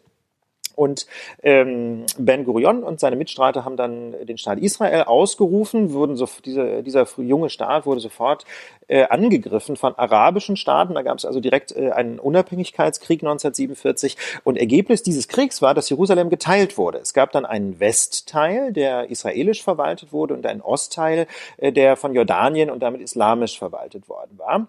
Ähm, 19, ähm, genau, und 1950 hat dann Israel auch Jerusalem zur unteilbaren Hauptstadt erklärt. Also äh, Israel, seit es ein Staat ist, ähm, oder mehr oder weniger seit es ein Staat ist, geht davon aus, dass Jerusalem eigentlich die Hauptstadt ist, hatte aber zunächst eben nicht quasi die Herrschaft über ganz Jerusalem. Im Sechstagekrieg 1967 wurde Israel wiederum angegriffen von arabischen Staaten ähm, und Jordanien hat äh, Westjerusalem beschossen und die UN-Vertretung gestürmt und daraufhin haben israelische Truppen ganz Jerusalem erobert erobert, ja, vor allem Fallschirmspringer. Und, und seitdem, seitdem ist das eigentlich, sagen wir mal, ganz Jerusalem unter israelischer Verwaltung. Ganz genau. Ne? Ja, das ist so die, das ist so die Geschichte. Ne? Also wie gesagt, Palästina ursprünglich, dann den Teilungsplan gab's, der ist nicht umgesetzt worden, dann gab's einen Krieg, Jerusalem war aufgeteilt seit 1947 und seit 1967 äh, hat äh, Israel, die militärisch jedenfalls und auch politisch die Herrschaft über die ganze Stadt Jerusalem. Und das muss man, also, genau, und das muss man sagen, ist auch anerkannt. Ne? 1980, glaube ich, hat die UN auch gesagt, ähm, Annexion ist okay. Ja? Nein, ganz im Gegenteil. Nein, nein, nein, nein. Äh, ah, nichtig. Ja, ja. Ja, 1980 ich dachte, Sie hatten das, ich dachte, Nein, okay, mach mal weiter, ja, ich, dann bin ich da falsch informiert. Nee, nee, also 1980 hat, äh, hat zwar Israel das sogenannte Jerusalem-Gesetz erlassen, ähm, in dem es äh, Jerusalem zur unteilbaren Hauptstadt Israels erklärt hat. Das hat aber, haben die Vereinten Nationen aber nicht anerkannt, weil das eben ein einseitiger Akt war, Israels den Ostteil auch ah, zu okay. besetzen. Und äh, stattdessen gibt es sogar eine UN-Resolution, die Resolution 478, die ausdrücklich gesagt hat, diese Annexion äh, in dem Jerusalem-Gesetz ist nichtig. Die UN hat also allen Botschaften empfohlen, sich aus Jerusalem zurückzuziehen. Äh, das haben dann die 13 Staaten, die schon in Jerusalem ihren Botschaftssitz hatten, auch eingehalten. Seitdem befinden sich im Grunde alle Botschaften in Tel Aviv, was ja quasi der Regierungssitz äh, Israels ist, wobei ähm, das Parlament auch in Jerusalem seinen Sitz hat. Das ist also so ein bisschen ähm, so oben auf dem Berg. Ja. Ich war da ja neulich, da gibt es das, äh, das, große Israel-Museum äh, in Jerusalem und unweit davon ähm, gibt es äh, gibt's das Parlaments, gibt's auch ein Parlamentsgebäude. Also gut, jedenfalls die Botschaften sind seither, seit 1980 im Grunde alle in Tel Aviv. Ähm, das heißt also, diese, wie soll ich sagen, der Anspruch, den Israel formuliert über die gesamte Stadt Jerusalem, wird jedenfalls international bisher überhaupt nicht anerkannt. 1995 allerdings hat der US-Kongress schon beschlossen, dass die US-Botschaft äh, von Tel Aviv nach Jerusalem umziehen soll. Das Argument dafür ist, das ja auch was für sich hat, jeder Staat, auch Israel, kann natürlich selbst bestimmen, was seine Hauptstadt ist. Das ist so die Grundidee des Kongresses gewesen. Dieser Beschluss wurde aber seither in den 22 Jahren ähm, nie umgesetzt. Äh, warum ist nicht so ganz klar. Vermutlich vor allem äh, mit Rücksicht auf den Nahostkonflikt. Denn ähm, das ist das große Problem. Ähm, Ostjerusalem, Philipp, ist ja auch für die Muslime ein besonders wichtiger Ort. Genau, Ostjerusalem ist für die Muslime ein besonders wichtiger Ort und ähm, die Jerusalem, es war halt sozusagen Konsens in der internationalen Gemeinschaft, wenn wir diesen großen Konflikt zwischen den Palästinensern und den Israelis dort auf diesem Gebiet irgendwie lösen wollen, dann muss das eigentlich auf so eine Zwei-Staaten-Lösung rauslaufen, wie auch immer die dann aussieht, also dass es einen israelischen, einen palästinensischen Staat gibt. Und äh, im Rahmen dieser Zwei-Staaten-Lösung wollen wir dann auch darüber reden, äh, welchen Status Jerusalem hat. So, weil du hast es gut geschildert, ausführlich, das ist sehr umstritten und unklar und natürlich ist das eine ganz zentrale Schlüsselfrage, ähm, weil beide Seiten, Palästinenser wie Israelis und Juden, sagen, ja, Jerusalem ist unsere Hauptstadt. So, und wenn es zwei Staaten gibt, dann liegt es irgendwie nahe, dass die beide Jerusalem als Hauptstadt haben wollen. Wie genau das aussehen soll, ist unklar, weil eben momentan äh, noch ganz Jerusalem eben de facto besetzt ist von den Israelis. So, und da war in der, so wie ich das jetzt so mitgelesen habe, in der, in der internationalen Gemeinschaft immer Konsens, wir erkennen das nicht an, wir halten uns da raus, wir lassen das auf Hold, wir lassen das offen, weil das im Rahmen von diesen, von dieser großen Zwei-Staaten-Lösung äh, gelöst werden soll. Und deswegen ist das jetzt, sorgt das jetzt halt äh, für so ein, für, für so ein Aufruhr, dass Trump Amerika sagt, no, wir lösen das auf. Jerusalem ist die Hauptstadt von Israel und wir ziehen unsere Hauptstadt dahin um und das bringt natürlich vor allen Dingen die arabische Welt äh, und die Palästinenser auf die Barrikaden. Wie gesagt, die Hamas ruft zur, zur Intifada auf. Äh, Israel versetzt seine Truppen in Alarmbereitschaft. Es gibt schon Zusammenstöße im Westjordanland äh, und im Gazastreifen. Menschen werden verletzt. Und ähm, die Befürchtung ist jetzt halt, dass das quasi das Streichholz am Pulverfass war. So, ne? Ja, das, das, ist, das ist die große Gefahr. Also ich meine, man kann natürlich dagegenhalten, dass die gegenwärtige Situation auch nicht so richtig großartig ist. Ne? Also wie gesagt, wir waren jetzt ja beide da. Ähm, Jerusalem ist wie generell der Stand Israel natürlich schon eine sehr militarisierte Stadt. Das heißt, man sieht also wirklich an allen Ecken und Enden ähm, Soldaten und Soldatinnen. Ja, also in Israel gibt es ja auch eine Wehrpflicht für Frauen. Soldatinnen und Soldaten äh, in Uniform und mit äh, umgehängten Sturmgewehren. Ähm, das wirkt also schon wahnsinnig martialisch, wobei man sich relativ schnell dran gewöhnt. Also ich hätte mich da jetzt nicht, wie soll ich sagen, bedroht gefühlt, aber es ist schon ein interessantes Straßenbild, wenn man überall diese olivgrünen Uniformen und diese Sturmgewehre sieht. Ähm, ich habe mich dann aber mal mit Israelis darüber unterhalten und sagten, ja, das ist teilweise aber auch so ein bisschen Show, weil die gar nicht alle im Dienst sind. Also viele von diesen Soldatinnen und Soldaten, die man so sieht, äh, die sind einfach auf dem Weg von der Arbeit oder zur Arbeit oder laufen auch einfach so irgendwie rum. Die sind gar nicht alle tatsächlich auf Patrouille. Und wenn man da mal ganz genau hinguckt, sieht man das auch. Die haben nämlich ihre Sturmgewehre zwar umgehängt, haben aber gar keine, gar keine Magazine dran. Ja, das heißt, die haben die Magazine dann am Gürtel äh, oder, oder irgendwie teilweise auch so mit Gaffertape vorne an den Lauf ihrer, ihrer Gewehre geklebt oder so. Das, ist, das sieht also teilweise schon fast so ein bisschen äh, gebastelt aus, ja, wie bei irgendeiner Guerilla im Busch. Ähm, das heißt, die sind nicht alle im Dienst, aber natürlich, wenn die, äh, die haben dann ihre Magazine dabei. Äh, nicht alle haben auch Munition dabei, aber äh, wenn doch, dann können sie sich natürlich auch schnell irgendwie quasi in den Dienst versetzen und gegebenenfalls zum Beispiel einen, einen möglichen Anschlagsversuch ähm, abbauen. Also wie gesagt, Jerusalem wirkt wie ganz Israel relativ militarisiert und ähm, es ist auch ein Pulver, es fühlt sich auch ein bisschen an wie ein Pulverfass. Also als ich ja. da war, da sind, da gab es da irgendwie wochenlange Ausschreitungen, weil am Zugang zum Tempelberg Metalldetektoren aufgestellt wurden, weil zuvor ein Palästinenser äh, israelische Soldaten dort erschossen hatte, äh, weil auch dieser Tempelberg ist natürlich ein Heiligtum äh, der arabischen Welt, den Zugang kontrollieren aber die Israelis ähm, zu diesen Anlagen und zu dem Berg und zu dem Tempel und da wurden zwei Israelis äh, oder wie, wie viel weiß ich nicht, aber es wurden israelische Soldaten erschossen, dann wurden Metalldetektoren aufgesetzt und dann gab es riesen Proteste und und und gewalttätige Ausschreitungen, bis sie dann weggeräumt wurden. Also wegen so einer von außen betrachteten Kleinigkeit ähm, äh, gehen da, geht da Randale los und sterben da Menschen. Und wenn jetzt heißt, übrigens ähm, USA, die da eine super, super wichtige Funktion in Israel im Nahen Osten spielt, haben zumindest, auch als äh, Vermittler, ähm, sagen jetzt, okay, Jerusalem ist die Hauptstadt. Ähm, also da wundert es einen nicht, dass da, dass da äh, noch viel passiert und wahrscheinlich noch viel passieren wird. Und die Frage ist jetzt so ein bisschen, warum macht er das? Du hast ja auch gesagt, die Situation ist unbefriedigend, da geht seit Jahrzehnten nichts richtig wirklich voran und äh, Trump sagt ja auch, naja, so nach dem Motto, äh, wir, wir können nicht immer mit denselben Werkzeugen an demselben Konflikten rumfrickeln, ohne dass irgendwas passiert. Wir müssen da mal einen frischen Blick drauf werfen und äh, so einen neuen Impuls reinbringen. Ich weiß nicht, ob das funktioniert. Ja, es ist, ist ganz interessant. Ich habe das heute oder zwar auch äh, oder gestern schon in einem Interview auch gehört äh, mit einer Deutschlandfunk-Korrespondentin, ähm, die auch sagte, ja, das ist eine untragbare Situation und Trump bringt jedenfalls mal Bewegung in den Konflikt, aber Bewegung kann eben auch bedeuten, wenn das ganze Pulverfass in die Luft fliegt. Und ähm, ich bin mir nicht so sicher, ob das funktioniert tatsächlich, denn ähm, wie gesagt, momentan ist es ja so, dass äh, er die Israelis quasi ähm, da die Herrschaft haben über Jerusalem. Das heißt, eigentlich würde man zurzeit erwarten, dass die Israelis vielleicht so einen gewissen Schritt zurück machen müssten.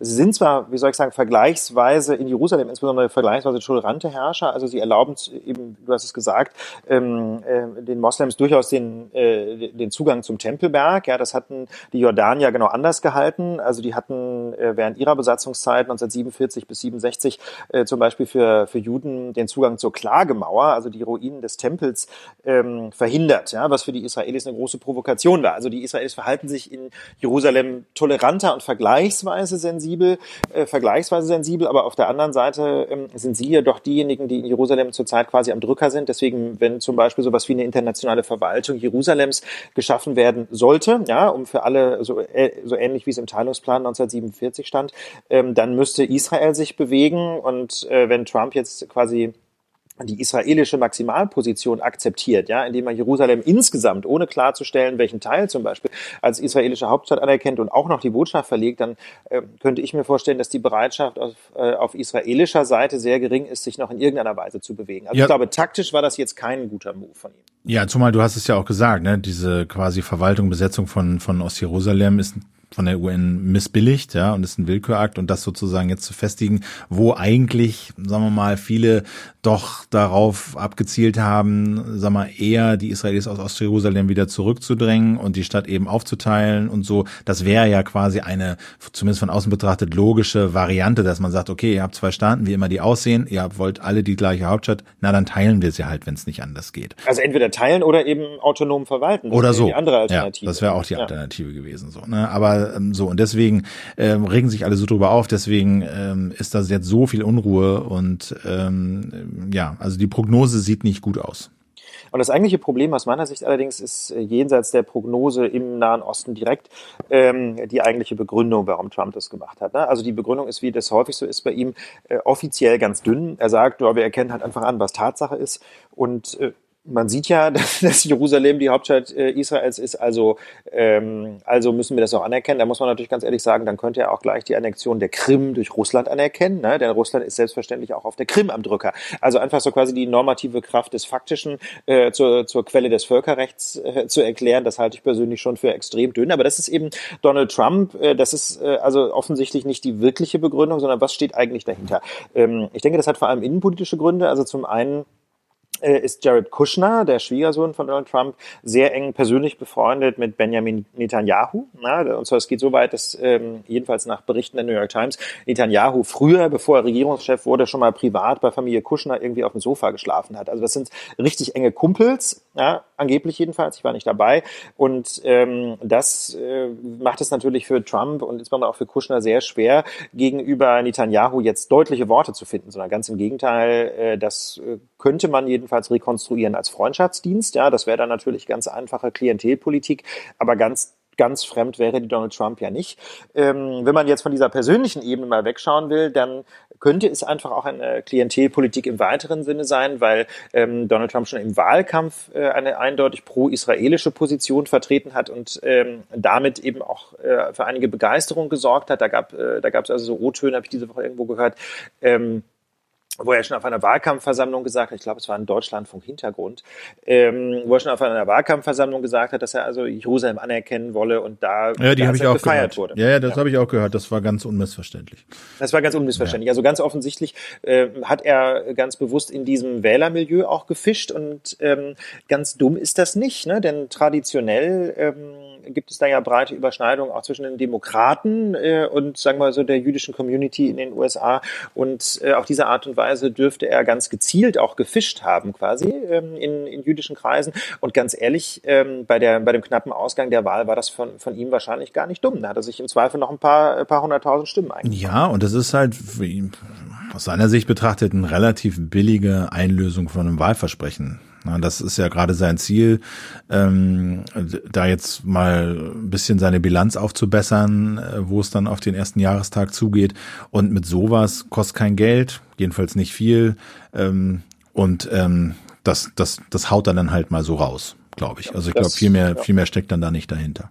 Aber interessant finde ich auch noch so auf der Meta-Ebene, wenn man so ein Schrittchen zurücktritt, ähm, das Völkerrecht oder irgendwie internationale Werte oder so sind Trump halt einfach völlig egal. Ne? Wenn man jetzt völkerrechtlich argumentiert, würde man sagen, UN-Resolution, eindeutige Beschlusslage ist nicht okay ähm, und Werte, ne? also dass man ja, dass also ein Staat nicht äh, nicht einseitig äh, quasi Gebiete annektieren sollte normalerweise oder dass man dass man zum Beispiel versuchen könnte einen Konflikt äh, dadurch zum, zu beheben, dass beide Seiten so ein Stück weit nachgeben müssen. Das ist Trump alles egal. Recht und Werte sind egal. Hauptsache ähm, die Trump-Wähler finden es mutmaßlich gut. Das ist natürlich äh, über den Einzelfall hinaus äh, Konstitutionsprinzip äh, der Trump-Herrschaft, ne? dass es eben nicht darum geht, was Recht und Gesetz vorschreiben, sondern einfach nur, was bestimmte Wähler gut finden. Und ich glaube, das ist die Definition von Populismus. Ne? Das lässt, äh, lässt, lässt lässt Böses ahnen für äh, die kommenden drei Jahre Trump. Ähm, wir nähern uns auch dem einjährigen Jubiläum, hätte ich jetzt fast gesagt, aber ähm, Gedenktag? Gedenktag äh, des Terroranschlags am Berliner Breitscheidplatz am 19. Dezember vergangenen Jahres.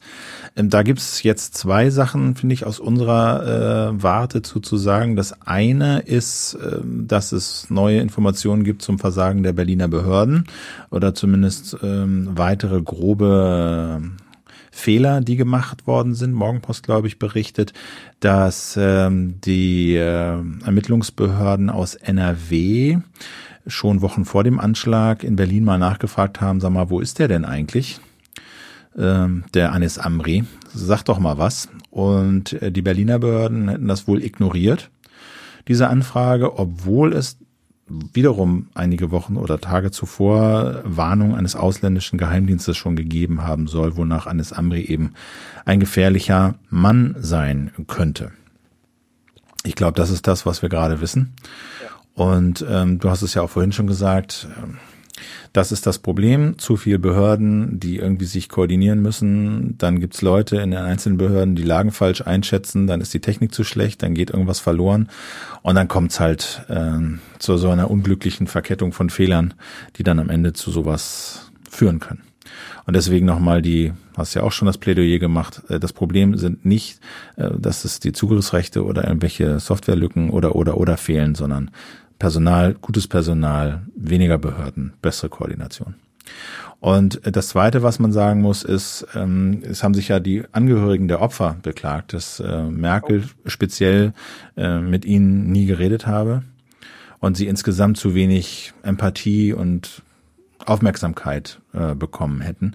Und das war ja auch ein Punkt, ich glaube, ich, ich habe ihn zumindest mal für die Lage immer mal aufgeschrieben, den haben wir dann immer wieder geschoben. Ich weiß nicht, ob ich den mal gemacht habe, aber ich finde das schon auch da ist was dran. Und ich finde, wir haben da, glaube ich, so als Deutsche so ein bisschen übers Ziel hinausgeschossen, in diesem Bestreben, Business as usual zu machen und uns nicht aus dem Takt bringen zu lassen von so einem Terroranschlag und unser Leben nicht beeinflussen zu lassen, äh, habe ich schon auch das Gefühl, dass dabei die, die finde ich angebrachte Empathie und Aufmerksamkeit für die Opfer dieses Anschlags hinten runtergefallen ist. Nach dem Motto, hey, jetzt bloß nicht noch hier mit groß Trara und, äh, und, und, und Trompeten und Aufmerksamkeit ähm, quasi die Auswirkung dieses Anschlags offensichtlich machen, sondern wir machen einfach wie es weiter, wie, wie weiter wie gehabt und äh, ja, ja, wird alles gut.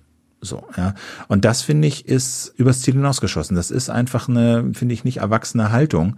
Man kann sagen, wir lassen uns davon nicht aus dem Tritt bringen, wir machen, wir klären das auf, wir machen alles wie gehabt und trotzdem, ähm, trotzdem schaffen wir es als Staat, ähm, den, den, den, den Opfern und ihren Angehörigen äh, entsprechende Aufmerksamkeit und Empathie entgegenzubringen. Und ich finde, das ist nicht gelungen. Wie, was denkst du? Ja, ich erinnere mich, dass wir diese Diskussion auch schon mal angeschnitten haben. Ganz ehrlich, ähm, ich frage mich tatsächlich, ob das, äh, ob das Angela Merkels Job insbesondere ist oder ob das der Job äh, einer Gesellschaft ist. Also ich weiß nicht. Ähm, es gab aber doch eine ganze Menge an Empathie. Es gab doch, ähm, es gab doch immerhin den Versuch, äh, deutlich zu machen, dass ähm, es gab eine Trauerfeier und ich weiß nicht, was soll denn ein Staatswesen noch so alles tun? Das Problem ist ja, ähm, dass die Sichtweise der Opfer oder in diesem Fall vor allem natürlich der Hinterbliebenen auch ähm, notwendigerweise total parteiisch ist. Das ist völlig normal. Ja, also wenn man äh, wenn man Opfer eines solchen furchtbaren Ereignisses geworden ist, ähm, dann dann hat man ganz starke Gefühle. Wenn man geliebte Menschen verloren hat, es ist zutiefst menschlich, äh, dass man dann, wie soll ich sagen, eben nicht mehr kühl und sachlich über diesen äh, über diesen Fall diskutieren kann. Ginge mir wahrscheinlich ganz genauso. Ähm, aber die Frage ist, ob denn diese spezifische Sichtweise der Opfer für die gesellschaftliche Diskussion wirklich die maßgebliche sein sollte. Wie gesagt, man natürlich muss man äh, Mitleid haben mit den Opfern, aber das bedeutet nicht, dass man ihre Perspektive, denke ich, zugrunde legen muss für die Diskussion. Zum Beispiel, äh, welche Konsequenzen zu fordern sind. Ja, also ich Nö, Ahnung, das, das meine ich jetzt auch nicht. Also ich, ich, ich, ich meine nicht, dass man jetzt sagt, okay, die Opfer wollen die Todesstrafe, haben wir jetzt nicht gefordert, aber das wäre jetzt ja. das Maximum, ne? Wir fordern ja. die Todesstrafe und so. Das ist klar. tot, aber gut. Ja. Genau, aber irgendwas so, ne? Das ist klar, das ist Aufgabe des Rechtsstaats eben da auszugleichen und nicht einfach Rache äh, zum, zum, zum, zum Maßstab zu machen. Aber mir geht es eher so, was hätte es denn Angela Merkel gekostet? Wenn sie still und heimlich, ohne Großbrimborium, ohne groß äh, Medien und Kamera und Einladung ins Kanzleramt und, und, und, einfach sich mit denen mal getroffen hätte. Und ihnen einfach die Hand geschüttelt hätte und gesagt, so, wir tun, was wir können. So. Ja, das, das hätte, ihr, das hätte ihr nichts ja. gekostet. Nee. Das hätte, sie, gekostet, das hätte, hätte ja. sie nichts gekostet. Und ähm, das, das, das finde ich, kann man schon machen, wenn man auf der einen Seite diesen Anschlag zu so einer Staatsaffäre auch macht und was es ja ist, dann finde ich, kann der Staat oder hohe Vertreter des Staates auch den Opfern mal die Hand schütteln. Ich finde, da, da, da bricht sich niemand einen Zacken aus der Krone. Und was wären die Nebenwirkungen gewesen? Was wären die schädlichen Nebenwirkungen gewesen, wenn Merkel da einmal hingegangen wäre und gesagt hätte, hey, ähm, ich verbringe mal eine Stunde mit euch? So. Klar, das, das hätte man auf jeden Fall machen sollen. Ähm, das, da würde ich dir zustimmen, Philipp. Das wäre wahrscheinlich einfach eine nette Geste gewesen, eine freundliche Geste. Und wahrscheinlich ist das auch Teil einfach der, äh, der Job Description an der Bundeskanzlerin. Ja. Oder vielleicht, oder ich weiß nicht, wie war es denn mit, mit Steinmeier? Ist das nicht eigentlich vielleicht eher noch ein Job für, ähm, für also den, den repräsentativen Kann, Chef des ja. Staates? Ah, irgendeiner. Also ich meine, er ist der ja. zweite höchste Mann. Nee, er ist, er ist der höchste Mann im Staat. Also das wäre sicherlich sein, sein, also einer von denen, finde ich, hätte das machen müssen. So. Ja, das, dann wäre dann wär die, dann wär die, dann wäre da auch viel Dampf aus der Diskussion raus gewesen, glaube ich. Das gibt jetzt den Gedenkstein, es gibt die Gedenkfeier und so. Also ich würde auch sagen, man sollte das jetzt nicht irgendwie ähm, äh, zu hoch jazzen und so. Aber ich finde, zu einem ist einfach so ein Gefühl. Ich habe das Gefühl, als ein angemessener Umgang mit so einem Anschlag ist natürlich die Aufklärung, ist natürlich weitermachen wie gehabt, ist sich nicht davon ins Boxhorn jagen lassen, ist nicht irgendwelche Showgesetze machen. Aber ich finde, es gehört auch dazu, äh, die, die Angehörigen und ihre Opfer irgendwie wahrzunehmen und, und einmal als Repräsentant des Staates bei so einem Anschlag, das passiert ja jetzt nicht jeden Tag. Weißt du, ja. ist ja nicht so, dass das jetzt irgendwie, weiß ich nicht, Fußballer bricht sich ein Bein, Angela Merkel muss ins Krankenhaus ihm die Binde halten, sondern das ist was, was, was, ja, nicht oft passiert. Und finde, da kann man dann schon mal hingehen und sagen, hey, ich bin bei euch. So. Wie gesagt, also das, das, äh, d'accord, das könnte man, das könnte man sicher machen. Also ich sag mal so, mir persönlich ist das wäre das wahrscheinlich nicht so wichtig, muss ich ganz ehrlich. Aber das, aber klar, wenn man, wenn man, wenn man einfach so äh, persönlich so getroffen ist, dann sind die Reaktionen vielleicht auch anders. Ne? Vielleicht sagen manche Leute dann, das hätte uns gut getan, dann hätte, so. äh, hätte man das tun Kann man natürlich auch, ich kann das ein Argument auch nachvollziehen. Ich weiß nicht, ob sie es gemacht hat oder nicht, aber bei den Anschlagopfern und den Angehörigen der NSU-Attentate, finde ich, ist das genauso angebracht. Da würde ich jetzt, ja. da weiß ich aber nicht, ob sie es gemacht hat. Ja, da gab es jedenfalls äh, verschiedene Gedenkfeiern in Berlin. Ich weiß aber auch, dass es da äh, auch aus den, aus den Kreisen der, der Opferfamilien äh, harte Kritik gab an der Reaktion äh, der Behörden, so. spe speziell natürlich direkt bei den Ermittlungsaufgaben, ne, wo immer dann versucht wurde, quasi die, die, oder häufig versucht wurde, die Opfer so irgendwie in kriminelle Kreise zu schieben, nach dem Motto, die muss ja wohl ein Mafiakrieg gewesen ja. sein. Ähm, aber ich meine, es, da bin ich jetzt nicht ganz sicher, ich meine aber auch, dass da die Opfer in der Tendenz der Meinung waren, dass von auf Bundesebene da mehr hätte passieren genau. müssen Spätestens nachdem der NSU aufgeflogen Genau. Und das ist, wie gesagt, nicht viel. Ein Besuch von Merkel und das Ding ist durch. Trotzdem bin ich der Meinung, äh, um das mal von dieser ganz persönlichen Ebene so ein bisschen wieder zu lösen, politisch finde ich das sehr erfreulich, äh, dass wir da so vergleichsweise kühl reagiert haben und jetzt nicht irgendwie gleich die, äh, wie, keine Ahnung, so wie in Frankreich irgendwie der Notstand ausgerufen wurde. Absolut, ne? Also das muss ich schon ganz ehrlich sagen, bin ich heilfroh, dass das Thema eben vergleichsweise nüchtern behandelt wurde, denn wir haben ja gesehen, es, es, ja, es, ist ein, es ist zwar ein gravierendes Behördenversagen auf verschiedenen Ebenen, da sind wir dran ja, als Staat und es gibt ja auch verschiedene Untersuchungsausschüsse, die das aufzuklären klären versuchen, aber äh, wir müssen jetzt irgendwie nicht äh, unsere rechtsstaatliche Ordnung auf den Kopf stellen. Wir kommen zum Fall Hähnel, Ulf. Ja. Was hat's denn mit dem Fall Hähnel auf sich? Ja, der Fall Hähnel ist, äh, finde ich, sehr interessant. Ähm, und zwar werfen wir den Blick einmal so ein bisschen in die hessische Provinz äh, nach Gießen. Christina Hähnel ist äh, Ärztin für Allgemeinmedizin in Gießen, äh, hat auch eine Homepage und äh, auf dieser Homepage gibt es eine Rubrik namens Spektrum wo sie ihre Leistungen anbietet.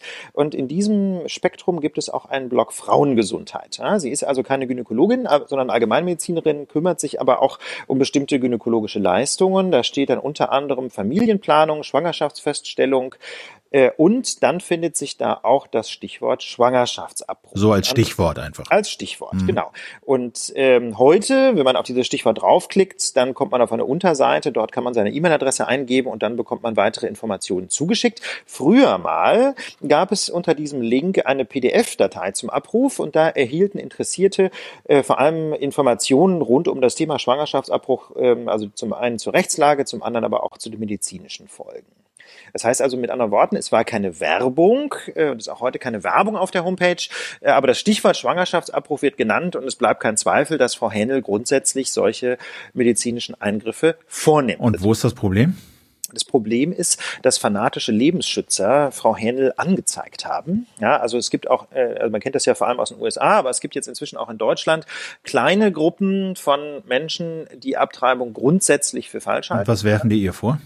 Die werfen ihr vor einen Verstoß gegen Paragraph 219a des Strafgesetzbuchs. Der trägt die Überschrift Werbung für den Abbruch der Schwangerschaft. Klammer auf, das hat Frau Händel wohl nicht getan. Aber wenn man die Definition, also geworben hat sie nicht, aber wenn man die Definition dieses Straftatbestands liest, dann muss man sagen, geht der deutlich über das hinaus, was in seiner Überschrift steht. Da heißt das nämlich so schön, wer öffentlich seines Vermögensvorteils wegen eigene oder fremde Dienste zur Vornahme eines Schwangerschaftsabbruchs anbietet, ankündigt, anpreist oder Erklärungen solchen Inhalts bekannt gibt, wird mit Freiheitsstrafe bis zu zwei Jahren oder mit Geldstrafe bestraft. Also das, das heißt, ist ja wenig, das ist ja nicht Werbung, sondern da steht ja ankündigen oder an, anpreisen, ankündigen, anbietet, ist ja noch neutraler. Ja, also genau. also wenn du, das ist ja, was sie gemacht hat, sie hat's angeboten jetzt Angebot. Das kann man nicht anders sagen. Ne? Also ja. auf der Homepage wird schon deutlich, sie macht sowas, ja. ja. sie nimmt solche Eingriffe vor. Genau, und das äh, fällt jedenfalls dem Wortlaut nach unter 219a Strafgesetzbuch und das Amtsgericht Gießen hat deswegen Frau Hähnel wegen unerlaubter Werbung für Schwangerschaftsabbrüche zu einer Geldstrafe verurteilt, äh, in Höhe von 40 Tagessätzen zu je 150 Euro. Mhm. Klammer auf, Frau Hähnel verdient offenbar ganz gut. Das bedeutet ja ein Monatseinkommen von 4.500 Euro. Das heißt, Frau Hähnel soll jetzt insgesamt 6.000 Euro Geldstrafe zahlen wegen unerlaubter Werbung für Schwangerschaftsabbrüche. Kurzer, kurzer Einschub. Diese Tagessätze, das führt immer zur Verwirrung. Also Tagessätze bedeutet, weil man halt die Leute gemessen an ihrem Monatseinkommen bestrafen will, sagt man, äh, ähm, was verdienst du im Monat? Okay, geteilt durch Anzahl der Tage im Monat 30. Das ist dann ein Tagessatz, multipliziert mit der jeweiligen Strafmaß eben. So, ne? Genau, also die Tagessätze sind, ähm, sind quasi das Maß der Schuld. Ja, Das äh, bestimmt sich ausschließlich nach Tagessätzen äh, und die entsprechen so gedanklich einem Tag Gefängnis. Also wenn die Geldstrafe aus irgendeinem Grunde uneinbringlich wäre, könnte es auch sein, dass man sie stattdessen ersatzweise in Haft verbringen muss. Und ähm, die Tagessätze berechnet man, indem man das Monatseinkommen durch 30 teilt. Ne? Deswegen hatte ich jetzt gerade gesagt, 150 Euro Tagessatzhöhe bedeutet ähm, mal 30, 4.500 Euro Einkommen. So, jetzt ist das also offensichtlich, das hast du ja auch gesagt, das, was die Frau Hähnel Kriminelle gemacht hat, ist offensichtlich sanktioniert durch diesen Paragraphen 219a Strafgesetzbuch. Ähm, jetzt ist doch aber die Frage, wenn der Schwangerschaftsabbruch unter bestimmten Bedingungen nicht generell verboten ist, wie soll denn dann eine Frau, die das in Erwägung zieht oder vornehmen lassen will, sich überhaupt informieren?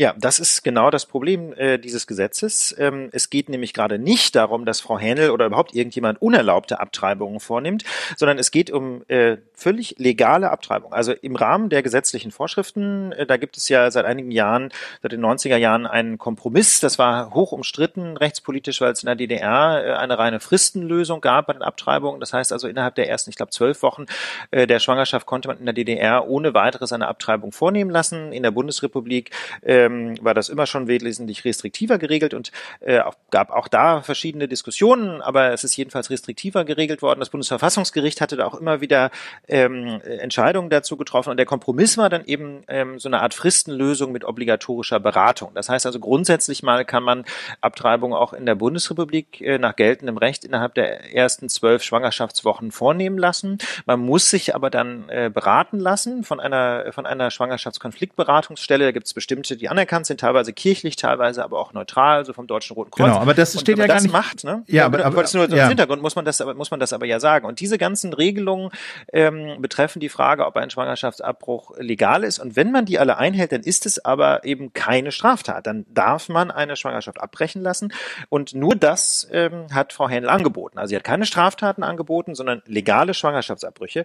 Und wie du sagst, Philipp, äh, wenn man nicht einmal sagen darf äh, auf seiner Homepage, dass man das tut, ohne das anzupreisen, dann ist es für eine Frau ein großes Problem, wie sie ein äh, Recht wahrnehmen soll, das ihr das Bundesverfassungsgericht ja immerhin zugestanden hat. Und das, also das ähm, Amtsgericht hast du gesagt, ne? Hat so entschieden. Das Amtsgericht Gießen war das, Gießen, genau. genau. Und was heißt das jetzt? Also ich meine, ist das jetzt die Ende der Fahnenstange? Nee, das, äh, die Entscheidung aus Gießen äh, ist noch nicht rechtskräftig. Ähm, Frau Händel hat auch bereits Rechtsmittel angekündigt. Äh, sie hat, ähm, sie hat auch äh, jetzt einen neuen Verteidiger noch, der sich der Sache angenommen hat.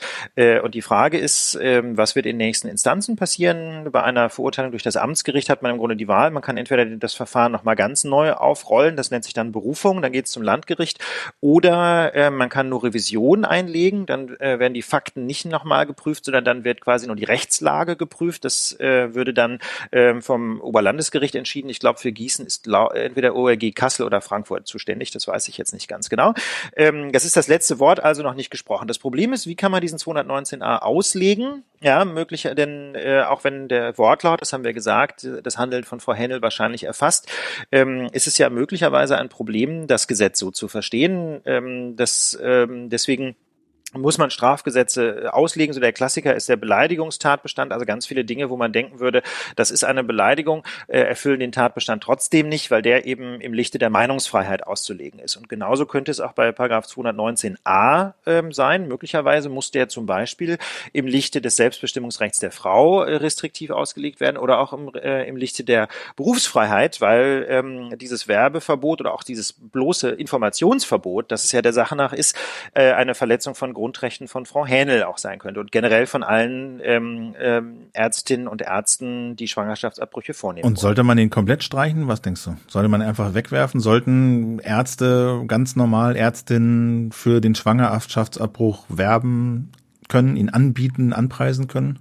Also ich denke, ich denke, äh, man könnte diese Norm vermutlich ganz streichen. Jedenfalls aber sollte man äh, klarstellen, ähm, dass es nicht darum geht, quasi neutrale Informationen zu verbieten. Wenn man natürlich jetzt äh, die Schwelle überschreitet, dahin Abtreibungen quasi anzupreisen und äh, also im Sinne von, dass man ermutigen das heiert, ne? so, es bleibt ne? ja schon, es bleibt ja schon quasi die Tötung eines werdenden menschlichen Lebens. Insofern, dass man da eine gewisse Sensibilität an den Tag legen muss, dafür habe ich Verständnis. Aber jedenfalls, ähm, dass man Informationen darüber verbietet, wer Schwangerschaftsabbrüche vor vornimmt. Äh, das schießt doch, glaube ich, deutlich übers Ziel hinaus. Äh, die Zeit hat dazu zum Beispiel die Jura-Professorin Ulrike Lemke ähm, interviewt ähm, und die hat die Meinung vertreten, dass die Abschaffung des Paragraphen überfällig ist, weil das Gesetz äh, unseren heutigen Vorstellungen von freier Arztwahl, Selbstbestimmung und Gleichberechtigung widerspreche. Die Links dazu findet ihr wie immer in den Shownotes, also entweder im Browser unter ja. lagerdernation.org oder auch im Podcast-Player eurer Wahl. Da werden die Links auch angezeigt, wie ihr da hinkommt. Das ist immer ein bisschen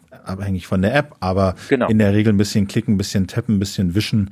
Kriegt ihr hin. In der Regel äh, stößt man da drauf. Wir ja, es sind, gibt, genau, das ist das letzte Wort auch noch nicht gesprochen in dieser Sache, ja. Hennel, äh, denn es gibt da jetzt immerhin eine gewisse politische Diskussion. Ähm, die rechtspolitische Sprecherin der Union ähm, hat äh, Bedenken geäußert. Ähm, Frau Winkelmeier-Becker ist sich nicht ganz sicher, ob die Norm tatsächlich überflüssig ist, ähm, weil man sagte, der Schutz des ungeborenen Lebens erfordert, ähm, dass ein Werbeverbot vorgenommen äh, oder weiter im, im Gesetz steht. Auf der anderen Seite sagt aber auch sie, sie ist sich nicht sicher, ob eine neutrale Information tatsächlich tatbestandsmäßig sein sollte. Ähm, die anderen Parteien im Bundestag, also SPD, Linke, Grüne, haben schon angedeutet, dass sie eher für eine Abschaffung eintreten. Von der AfD habe ich keine Stellungnahme finden können und von der FDP so schnell. Ähm, aber jedenfalls gibt es da eine politische Diskussion und rechtlich muss man sagen, schauen wir mal, was dabei rauskommt. Ähm, auch die GFF schaut, ob sie da nicht möglicherweise mit Frau Händel und ihren Verteidigern zusammenarbeitet, ähm, weil wir auch denken, dass diese Interpretation durch das Amtsgericht Gießen die Grenzen der Verfassung überschreitet. Wir sind bei unserem Feedback-Blog angekommen. Der ist heute noch ein bisschen größer. Wir haben zwar schon relativ viel hier auf dem Rekorder, aber ich denke, die Zeit sollten wir uns nehmen. Da kam nämlich einiges. Ähm, Johannes äh, hat geschrieben beim Thema Glyphosat, was wir, äh, was wir erörtert haben, da hätte ihn ein absolut wichtigster Aspekt, wie er schreibt, äh, gefehlt, nämlich die nachhaltige Zerstörung des Ökosystems Boden und ähm, eben damit auch verbunden das große Insektensterben, beides Grundlage unseres Lebens, schreibt er. Aus meiner Sicht wird das Argument Krebs nicht von äh, Gegnern ähm, okay, das ist ein bisschen unverständlich. Jedenfalls also das Argument ähm, quasi Nachhaltigkeit, äh, Bodenzerstörung, äh, Artenreichtum, Insektensterben durch solche durch solche Gifte, äh, das denke ich ähm, ist unbestritten, dass es diesen dieses Problem gibt und deswegen war ja auch das erste Argument, was äh, der Landwirtschaftsminister gebracht hat, er habe da mehr, sagen wir mal, für den Schutz äh, der Insekten und der Pflanzen getan, weil es da irgendwie Anwendungseinschränkungen geben soll, aber klar, das ist auch ein großer großer, großer Aspekt von diesen Pflanzengiften, von jeglichen äh, Pflanzengiften eigentlich, weil die natürlich in der Regel auch ein bisschen mehr kaputt machen, vor allen Dingen auch Lebensraum kaputt machen für andere Insekten. Ähm, dann gab es Feedback zur Bürgerversicherung, Wolf. Ja, ganz genau. Das war eigentlich auch so der wichtigste Blog-Feedback, den wir gerne nochmal vorstellen wollten. Ähm, zum einen so quasi ein spannender Teilaspekt. Ähm, wir haben dargestellt, dass die Versorgung für einen Privatpatienten in der Tendenz besser funktioniert als die von, ähm, von gesetzlich Versicherten. Ähm, deswegen gibt es gerade auch von Beamtinnen und Beamten da gewissen Widerstand äh, gegen die Abschaffung der privaten Krankenversicherung. Ähm, auf der anderen Seite gibt es aber auch Gründe, warum man als Beamter durchaus dafür sein kann. So schreibt uns nämlich ein Hörer, ähm, dass sein fester Beitrag zur privaten Krankenversicherung niedriger ist als der Arbeitnehmeranteil, den er in der gesetzlichen Krankenversicherung zahlen müsste. Das heißt also, in einer Bürgerversicherung müsste er mehr zahlen, aber, sagt er, das gilt nur, solange er Vollzeit arbeitet. Sobald er in Teilzeit oder in Elternzeit geht, ähm, ändert sich das Verhältnis drastisch. Dann nämlich würde er PKV-Beiträge auf gleicher Höhe weiterzahlen und wäre dann gegenüber gesetzlich Versicherten, bei denen die Beiträge dann ja angepasst werden bzw. wegfallen, einfach weil ihr Einkommen sinkt, der gelackmeierte. Und das ist, sagt er, einer der wesentlichen Gründe, warum er sich als auch als Beamter eine Bürgerversicherung wünscht. Also um äh, eben in Teilzeit auch gehen zu können und da nicht draufzahlen zu müssen. Ja, aber es so. draufzahlen muss er nicht, oder? aber er wird, er wird halt natürlich in, bei Teilzeit äh, oder bei Elternzeit durch eine gesetzliche Krankenversicherung Besser eine ganze gestellt. Menge Geld sparen. Mm, genau. Die Gegenposition vertritt Arne. Äh, Arne arbeitet bei der Allianz, wie er uns gesagt hat, also einem großen Anbieter von privaten Krankenversicherungen.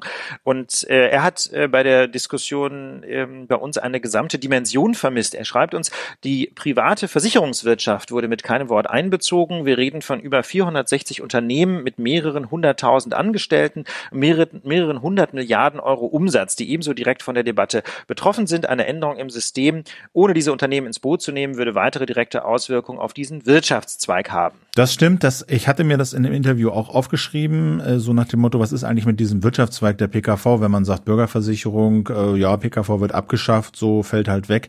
Ne? Insofern richtiger Hinweis. Ich würde immer noch argumentieren, äh, da das kann man nicht außen vor lassen, aber äh, ich finde, das ist ein nachrangiges Argument, möchte ich mal vorsichtig formulieren. Wie siehst du das? Also ich muss ganz ehrlich sagen, ich finde es zunächst mal gut, dass er den Punkt anspricht, äh, denn das gehört eben zur quasi Gesamtbetrachtung der gesellschaftlichen Folgen einfach dazu. Auf der anderen Seite finde ich, kann es keinen Bestandsschutz für, ähm, für irgendwelche Wirtschaftszweige geben, wenn die nicht als solche schon auch irgendeinen gesellschaftlichen Vorteil mit sich bringen. Ne? Einfach nur, weil da eben viele Leute arbeiten, finde ich, kann man nicht sagen, brauchen wir diese private Krankenversicherung, wenn die ansonsten keine, keine Vorzüge bietet oder sonst. Also, und das finde ich muss immer die entscheidende Frage sein. Ich glaube auch, dass eine Bürgerversicherung gar nicht dazu führen würde, dass die private Versicherungswirtschaft als solche abgewickelt würde, sondern ähm, es bliebe ja weiterhin zulässig, sich äh, quasi äh, Sonder- Zusatz zu versichern. Ja, genau. Das heißt also, natürlich würde der Umsatz sinken, natürlich würde es da sicherlich Rationalisierungsmaßnahmen geben bei den privaten Krankenversicherungen. Auf der anderen Seite würden aber ähm, die gesetzlichen Versicherungen ja auch deutlich mehr Mitglieder bekommen. Das heißt, ich könnte mir durchaus vorstellen, dass der ein oder andere dann schlicht umsatteln müsste und seinen Job dann eben bei der Barmer hätte statt bei der Allianz. Konzerns. Ja, und das, das, das ähm, hat der Edgerton ja auch angedeutet, dass es halt auch eine lange, lange Übergangsfrist gäbe. Also das wäre ja nicht so Stichtag hier PKV Ende, so nächste Woche, sondern das, ne, da wäre ich mir ziemlich sicher, dass es da lange, lange Übergangsfristen gibt, sodass sich die Industrie da auch drauf einstellen kann und alle äh, angestellten Mitarbeiter da auch ähm, schon perspektivisch wahrscheinlich eine Veränderung erfahren würden, aber eben perspektivisch, so dass man das auch äh, in sein Leben mit einplanen kann. Dann schreibt Günther einen Hinweis, auch in den Shownotes dann ein Artikel in der FAZ, leider nur in Hamburg schreibt er, gesetzliche Krankenversicherung offen für Beamte. Das ist auch noch ein interessanter Hinweis. Und dann von einer Ärztin, Ulf, Genau, das finde ich noch, ähm, wir haben uns haben mehrere Ärzte geschrieben, äh, Kommentare bei uns im Blog, die ich ähm, sehr interessant fand, weil äh, wir, denke ich, da einfach Aspekte nochmal nachtragen müssen. Ich glaube nicht, dass es im Grundsatz was ändert, aber ähm, es macht das Bild auch so ein bisschen runder. Also zum Beispiel schreibt Sabine Ladner-Merz, ähm, dass sie äh, zwei Ergänzungen vornehmen möchte. Also zum einen schreibt sie, der Arztberuf ist ein freier Beruf und das bedeutet, dass er eigentlich ganz dem Patientenwohl verpflichtet ist und von niemandem Weisung entgegennehmen muss, wie bestimmte Patienten zu behandeln sind. Und ähm, das, sagt sie, ist aus ihrer Sicht eine sehr wichtige ein sehr wichtiges Grundprinzip äh, nach den Erfahrungen während der nationalsozialistischen Diktatur. Denn seinerseits, wo, äh, seinerzeit vielmehr wurde ja die Medizin instrumentalisiert, um nationalsozialistische Ziele zu verfolgen, siehe zum Beispiel Euthanasie. Und klar, das ist natürlich jetzt ein extremes Gegenbeispiel, aber ich finde den Hinweis grundsätzlich wichtig, dass es eigentlich doch ein, äh, in einem Gesundheitssystem so sein sollte, dass wirklich nur der Arzt oder die Ärztin entscheidet, welche Behandlungen wichtig sind. Äh, heute haben wir nicht das Problem mit Euthanasie, aber heute haben wir häufig das Problem, dass Krankenversicherungen doch sehr restriktiv restriktiv sind. Und das betrifft eben gerade die gesetzliche Krankenversicherung, welche Leistungen überhaupt bezahlt werden, während private Kassen da eben großzügiger sind. Und ähm, da zum Beispiel würde ich sagen, wenn es tatsächlich nicht mehr die Möglichkeit gäbe, so ohne weiteres in die private auszuweichen, glaube ich, dann ähm, würde auch der Druck steigen, auf die gesetzlichen Kassen etwas großzügiger zu sein. Ne? Da gibt es ja Kommissionen, die festlegen, wie der Leistungsumfang ist. Ähm, und ich denke, da würden, würde, würde sich diese ultra restriktive Linie, die wir heute haben, vermutlich nicht mehr weiter fortsetzen lassen. Dann ganz wichtig, Ähm, war mehreren Kommentatoren die Frage, ob denn tatsächlich sich die private Krankenversicherung ähm, für Ärzte so viel mehr lohnt als die gesetzliche. Das war ja so etwas, äh, ohne dass wir das näher untersucht haben, so die Annahme, die sowohl Herr Erdgeton, unser Gast, als auch wir hatten. Ähm, da wurden, wurde widersprochen. Da wurde zu, zum Beispiel schreibt ähm, auch Frau Ladner-Merz uns, dass es auch in der PKV Fallpauschalen gibt, die nur einmal im Vierteljahr bezahlt werden und mit denen sämtliche Leistungen eines Arztes abgegolten sind. Beispielsweise schreibt sie, wenn ich äh, eine Bronchitis habe und damit zum Hausarzt gehe, bekommt dieser eine sogenannte Hausarztpauschale von 12,85 Euro, zuzüglich einmalig eine sogenannte Zusatzpauschale von 15,16 Euro und darin soll alles enthalten sein, auch in der privaten Krankenversicherung, ähm, womit man natürlich nicht viel Geld verdienen kann. Auf der anderen Seite aber äh, genau, damit, damit, damit will sie begründen, ähm, dass die Zahlen deutlich machen, dass inzwischen ein Arzt für einen Privatpatienten weniger oder nur unwesentlich mehr Geld bekommt als für einen Kassenpatienten. Aber, schreibt sie, was der Arzt kann, er kann sofort die Rechnung schreiben und erhält dann, wenn alles gut läuft, innerhalb der nächsten vier Wochen sein Honorar. Beim Kassenpatienten muss der Arzt hingegen mit der Honorarabrechnung bis zum Quartalsende warten und dann benötigt die Kassenärztliche Vereinigung für die Abrechnung mit den Kassen nochmals ein Vierteljahr. Also der Arzt erhält, so schreibt uns die Hörerin, äh, frühestens nach mehr als drei Monaten beziehungsweise spätestens nach mehr als sechs Monaten sein Geld. Das ist natürlich äh, ein erheblicher Nachteil. Und das sagte sie, würde sich freuen, wenn das in den Medien mal dargestellt ja, wird. Okay, hiermit passiert. Ähm, was war noch? Da ist noch eine ganze Menge. Ich Matthias gerade. noch. Ja, das ist auch noch wichtig, denke ich mal. Denn das ist ein Punkt, der mir wichtig war. Und da müssen wir, glaube ich, auch etwas korrigieren, was Herr Edgeton gesagt hat. Ähm, Matthias ähm, sagt, er möchte als im Gesundheitswesen Arbeitender darstellen, dass er das Gespräch äh, als sehr voreingenommen und unsachlich empfunden hat.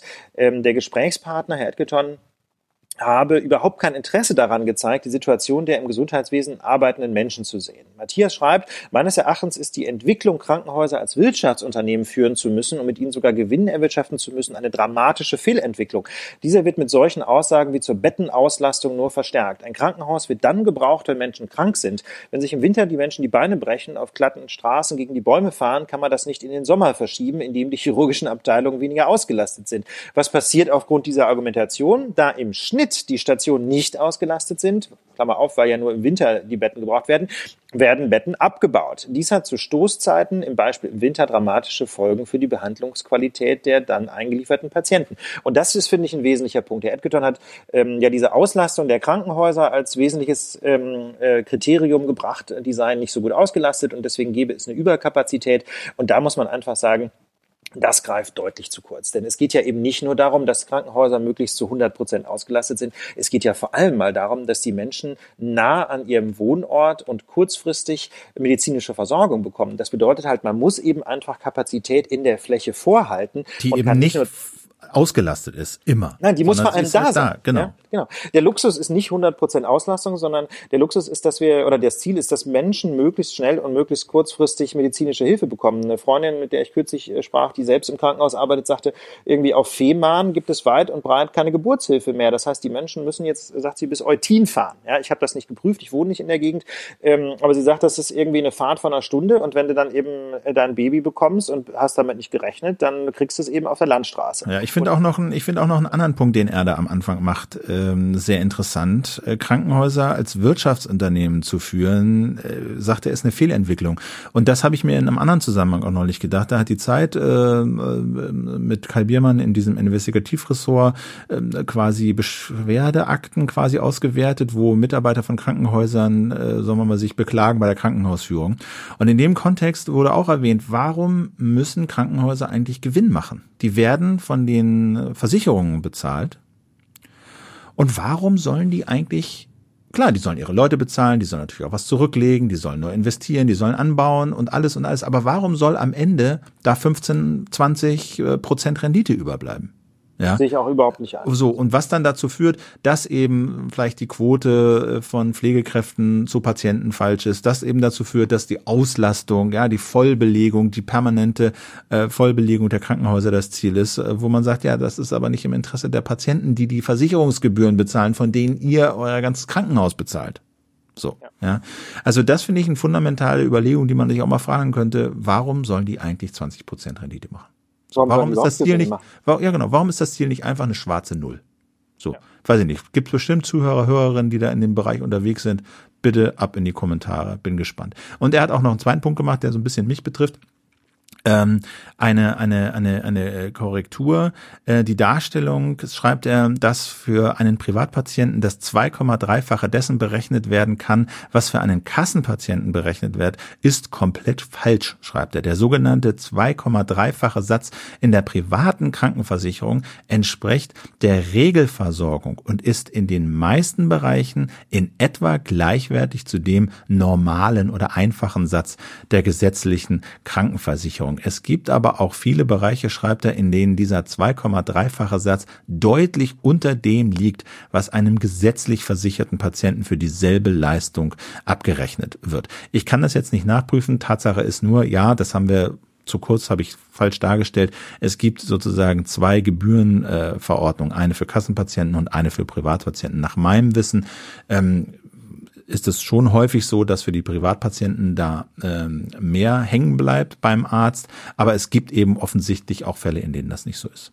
Ja, also ich glaube, da habe ich mich, mich auch nochmal schlau gemacht ähm, bei einer befreundeten Ärztin, die sagte, na ja, also äh, diese Gebührenordnungen äh, sind in der Tat im Großen und Ganzen vergleichbar für die, für die Leistungen, die die Kassen, die privat und die gesetzlichen ähm, zahlen. Da gibt es manchmal Vorteile für die Private, aber die Hörerinnen und Hörer, die uns geschrieben haben, haben auch eine Reihe Beispiele gebracht, wo man sogar als Arzt bei einem gesetzlich versicherten Patienten mehr abrechnen kann. Ja. Der Punkt ist nur, ähm, dass der Leistungsumfang der privaten Kassen wesentlich größer ist. Das heißt also, man kann als Arzt Arzt da ähm, wesentlich mehr zum Beispiel Diagnoseverfahren verschreiben und Maßnahmen verschreiben, die die gesetzliche gar nicht zahlen würde. Und damit verdient man dann eine ganze Menge Geld. Also ich kenne das zum Beispiel von meinem eigenen Zahnarzt. Ne? Der ist so einer von der Sorte, der ich will nicht sagen nur, aber jedenfalls schwerpunktmäßig Privatpatienten versorgt.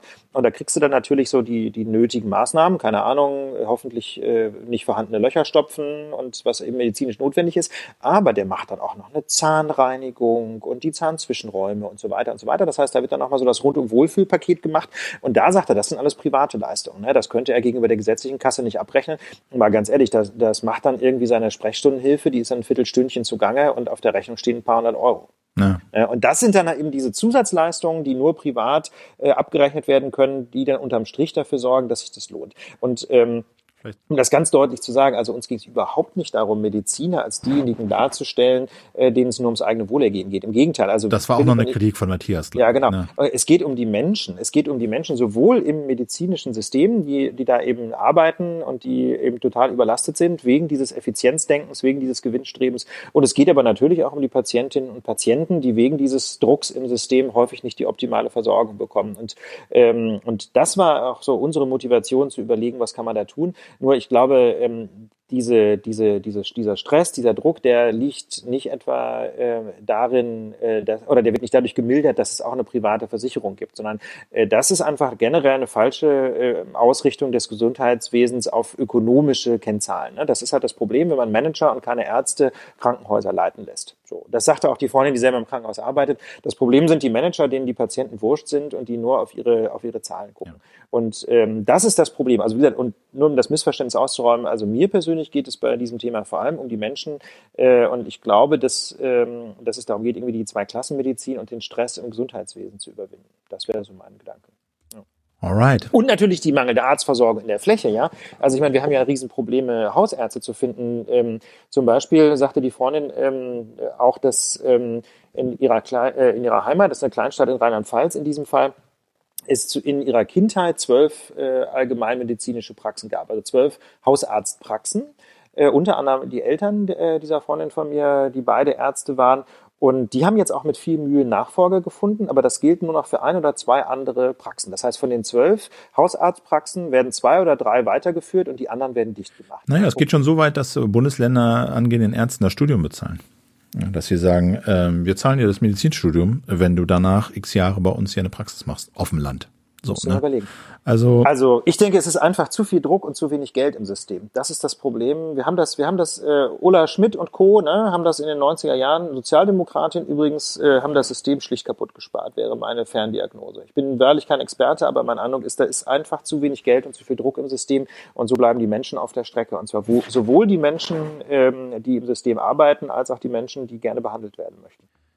Ich glaube, damit haben wir die Lage der Nation abschließend und umfassend äh, wie jede Woche behandelt in einer Maxi Maxi Maxi Ausgabe. Ähm, war auch viel los. War auch viel los und äh, ich finde es ja auch immer sehr schön, wenn wir wirklich Zeit haben und nicht so auf die Uhr gucken müssen, was äh, in diesem Fall jetzt äh, wieder mal der Fall war und wir dann in aller Ruhe und Ausführlichkeit uns der Themen annehmen können. Ich denke, Hinweise haben wir am Anfang gegeben. Tickets könnt ihr kaufen. Livestream gibt's für Pluskunden am 21.12.